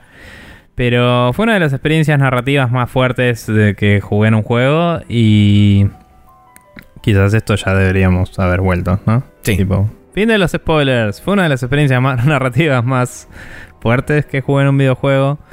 Eh, Súper acompañado por el soundtrack que no lo mencioné antes. Sí, Eh, coincido plenamente. Increíble. Se va a la mierda. Eh, la, forma en la que usan los elementos del mismo diálogo de los personajes para convertirlo en música se va a la chota. La parte de los chiptunes, todo, todo se va a la recontragoma. Escuchar el vivo de ese soundtrack que dura como 3 horas está buenísimo. Y quiero ese Blu-ray, aguante todo. Em, juegazo. Eh, no. Aún así no es para todos, quizás. Pero es un tema de que, como decía. Hay gente que menosprecia el gameplay, me parece. Pero el fuerte principal del juego, si lo tengo que ser honesto, es la historia y la forma en la que es contada. Y el gameplay es una forma de atravesar esa historia. Eh, a mí me parece que está mucho mejor de lo que la gente dice. Digo, la gente que no le gusta dice, eh, pero bueno, cuestión de opiniones. Sí. no sé, si les interesa el cyberpunk, si les interesa el existencialismo y la reflexión y la identidad y todo eso, a mí me parece que es un juego que lo aborda de una forma nueva y original, eh, contemplando temas que están desde, la, desde que empezó el hombre, ¿no? Pero digo, te da unas vueltas de tuerca zarpadas y me parece que eh, la culminación de todo eso en el último final fue una experiencia eh, más fuerte de lo que esperaba. Em, onda, sabía que se venía porque alguien me lo había spoileado, la vida es así. Y de golpe como pasó fue como la puta madre. la puta madre, la puta madre. Sí, sí, Pero bueno. Es el momento de la puta madre. Eh, sí, como eh, única cosa que, quiero agregar, eh, personalmente junto con, con Witcher 3, este juego también es una de las dos por ahora experiencias narrativas más zarpadas que he tenido en mi vida de cualquier tipo de medio ever en la historia. Em, y, es muy loco, es muy loco que hayan sido juegos que salieron por razones diferentes, pero es muy loco que hayan sido juegos que salieron con dos años de diferencia. Eh, son súper contemporáneos y súper actuales en, más de un sentido. Entonces, eh, nada, no, no, puedo dejar de pensar en lo que se habló en cierta forma durante buena parte de el último trimestre de este año con respecto a las experiencias single player y qué sé yo. Eh, habiendo jugado Witcher 3 y habiendo jugado Nier Automata en particular este año, eh, no podría estar más en desacuerdo con, con, lo que se dice con respecto a las experiencias single player. Sí, sí, tal cual. Pero bueno, eh, esos fueron los gotis. Y esos fueron los juegos que recomendamos. Esos fueron los gotis. Eso fue la lista de Spreadshot News. Mejor dicho, la lista de Maxi y la lista de Nico de Spreadshot News. La lista de ambos, que es el Zelda. Y la lista de terceros a los cuales nosotros le queremos lo suficiente como para recomendar en su nombre. Ahora sí, nos vamos a retirar, pero antes nos vamos a ir a la última sección de este programa, que es como siempre, el Special Move.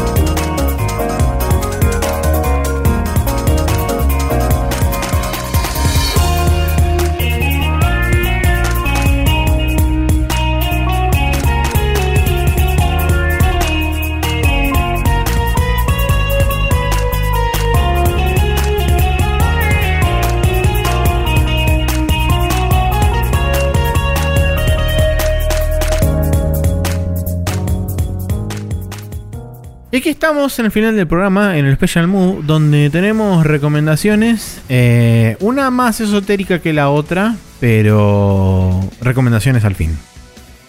Bien, eh, yo recomiendo un podcast un poco autobombístico que se sacó, que sacó Nintendo esta semana, eh, que se llama Nintendo Power Podcast, básicamente, o de Nintendo Power Podcast, no me acuerdo. pero agarraron el branding de Nintendo Power, la famosa revista que tenían en Estados Unidos para promocionar sus productos y lo convirtieron en un formato podcastil que está sujeto a revisión, decía en el preámbulo del mismo. Em, donde nada, un tipo que labura en Nintendo hace unos cuantos años, junto con el chabón de Nintendo Minute y algunos invitados y otras personas, discuten temas de eh, Nintendo. Eh, empezaron mm. haciendo una revisión del primer año de la Switch, hablando un poco de los juegos favoritos de cada uno, etcétera. Y eh, hablaron también en una entrevista con traductores que está bastante bien editada, entonces no hay muchos silencios y boludeces que pasan en la traducción en vivo. En vivo, claro, sí. Em, hacen una entrevista a los desarrolladores de el Legend of Zelda Breath of the Wild, donde Eh, hablan un poco más de algunas decisiones del DLC sin entrar en spoilers, pero con lo que se ve en el trailer, digamos, hay una motito, etcétera. Y un poco, quizás, eh, también sin spoilers, pero hablando de mecánicas y eso que se conocen cuando ya jugaste el juego un rato. Claro. Eh, de por qué se dan algunas cosas y eso, por qué eligieron que las armas se rompan, por qué hicieron tal cosa, etcétera. Em, nada, me pareció interesante, es como quizás escuchar algo dedicado 100% a una de las tres empresas no es para cualquiera, pero creo que es, lindo saber que hay una fuente de información oficial de Nintendo ahora en formato podcast. Ya había uno de PlayStation que la verdad no lo escuché nunca porque el brand de PlayStation no me interesa tanto como los juegos de PlayStation a mí, eh, personalmente. Em, pero Nintendo sí, porque es como que para mí Nintendo y como brand y como juego son la misma cosa. que creo que es algo que tiene Nintendo que Sony y Microsoft no tienen. Y no sé si hay uno de Xbox, la verdad, tendría que chusmearlo. Pero mm, este de Nintendo me gustó y hay que ver cómo sigue. Este fue el primer capítulo y no sé con qué frecuencia planean sacarlo. Y eso está disponible en YouTube y también está para buscar en iTunes, etcétera. Así que en cualquier gestor de podcast que tengan, seguramente lo encuentren. Bien, perfecto. Bueno, eh, mi recomendación, como podrán haberse dado cuenta, dado que la de Nico era bastante puntual, es la esotérica y rara, porque yo anoté y voy a proceder a leer textualmente. Navibla, comida, jueguitos y no me rompan las pelotas. Ah, miren Die Hard porque película navideña. Así que esa es mi recomendación. Miren Duro de Matar, jueguen jueguitos, coman comida y Navibla porque si festejan Navibla sean navibleños y si no festejen otra cosa y, sean otra coseños. Y es así como termina este podcast. Eh, por supuesto, ahora que mencioné Duro de Matar, este podcast va a terminar con Let It Snow, Let It Snow, Let It Snow, porque es así como sucede en todos los podcasts navideños cuando se menciona eh, Duro de Matar. Eh, pero yo quería que terminemos con el tema de Beta X por esa única referencia que hubo que duró como dos segundos. Ah. Ah, no lo leí. Si lo hubiera leído antes no hubiera dicho lo de Let It Snow. Ahora estamos en una dicotomía que solamente va a poder ser este, dirimida por una moneda que voy a arrojar después de que termine el programa. Eh, y eso va a determinar la, suerte y el azar absoluto va a determinar qué tema se pone en el fondo del final después. Bueno, si cae de canto, pones un tema de Yuya. O pongo la mitad de uno y la mitad del otro así pegados, copy pasteados horriblemente, se corta uno a la mitad y arranca el otro. Está bien. No sé, estaba buscando qué podía ser lo que menos tuviera que ver con los dos y dije, bueno. ah, bueno, sí, podía ser. Pero bueno, para suscribirse, escuchar y podcast eh, y todo eso. ¿Qué hago? Etcétera. Eh, pueden suscribirse a nosotros buscándonos en iTunes como Spreadshot News o en cualquier gestor de podcast favorito que seguramente indexan iTunes y los van a agarrar. Eh, pueden copiar el feed directamente en spreadshotnews.com barra podcast, es la dirección, la pegan en su gestor de podcast favorito o de RCS favorito. Recibirán el podcast semanal todas las semanas, los días lunes a la noche probablemente. Eh, después eh, en archive.org pueden encontrar todos los capítulos hasta el día de la fecha. Si buscan Spreadshot News están todos ahí. Y pueden inclusive si le agregan a la búsqueda un tema de discusión en particular, filtrarlos porque nosotros le ponemos todos los tags. Así que esa es una buena forma de buscar si quieren saber si alguna vez mencionamos algún juego viejo que quieren revisitar o algo así, a ver qué opinamos. Eh, lo pueden encontrar así. Así es. Continuando, tenemos eh, en youtube.com barra TV la videomagia de cada semana. En esta ocasión, el capítulo 7 de Ace Combat, el día lunes salió y eh, el día viernes sale el Super Mario World parte 5 en nuestra sección de retro japonidades. Eh, en la cual nada, manqueamos a distintos niveles del Mario. Pero el progreso es constante. Sí. No como el Mega Man. Sí, sí, sí, sí, sí.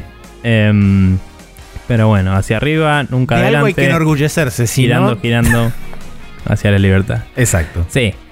Eh, por último tenemos un Twitter medio aledaño llamado La Regla de Guybrush en arroba Guybrush Rule que recomienda juegos que están por debajo de los 20 dólares para la PC cuando se nos canta mm, ponerle media pila. Pero si ustedes tuitean esa cuenta recomendando alguno, lo retuiteamos y esparcimos la alegría para todos. Eso. Eso es Feliz correcto. Navidad. Eh, feliz Navidad, así es. Nos veremos la semana que viene con el, el repaso de las predicciones que hicimos el año pasado y las predicciones futuras, ¿no? Del año este venidero. Y nuestros. Eh, sí, el que viene vamos a hablar de. Sí. Y predicciones que hicimos y lo que se viene. y nuestros juegos más esperados del año 2018 también, ya que estamos, lo adosamos ahí todo junto. Eh, Y nada, nos veremos la semana que viene. Pásenla bonito. Feliz Navidad para todos aquellos que festejan Navidad, como dije. Eh, coman mucho, no se atraganten. eh, guarda con los corchos a la hora de destapar cosas con gas. y todas esas cosas. Y nada, usa- usen casco, presta atención. si vas en la calle vas a cruzar y todas esas cosas. Y nos veremos la semana que viene, supongo. Si no, no nos vemos nada y ustedes van por otro lado y no, no- no pasa nada. Pero sería ideal que, de la manera, en la forma de lo posible, ustedes se acerquen virtualmente y nos podamos de nuevo virtualmente ver eh, en algún momento donde ustedes quizás decidan que es el momento adecuado para poder verse virtualmente y así podemos concretar esta frase que uno quizás usualmente da como frase hecha de nos vemos la semana que viene, cuando en realidad podríamos hacerla virtualmente literal o eh, literalmente virtual. Eh, aunque serían dos cosas totalmente diferentes porque no, una no aplica sobre la otra, a pesar de que utilizan la misma cantidad de letras y dos palabras que están, a pesar de en el mismo eh, orden in- in- intrínseco dentro de sí mismas, eh, eh, el orden es al, al verso, de la otra anterior. Bien, eso. Ya. Estoy contestándole a gente sobre Star Wars, así que no importa.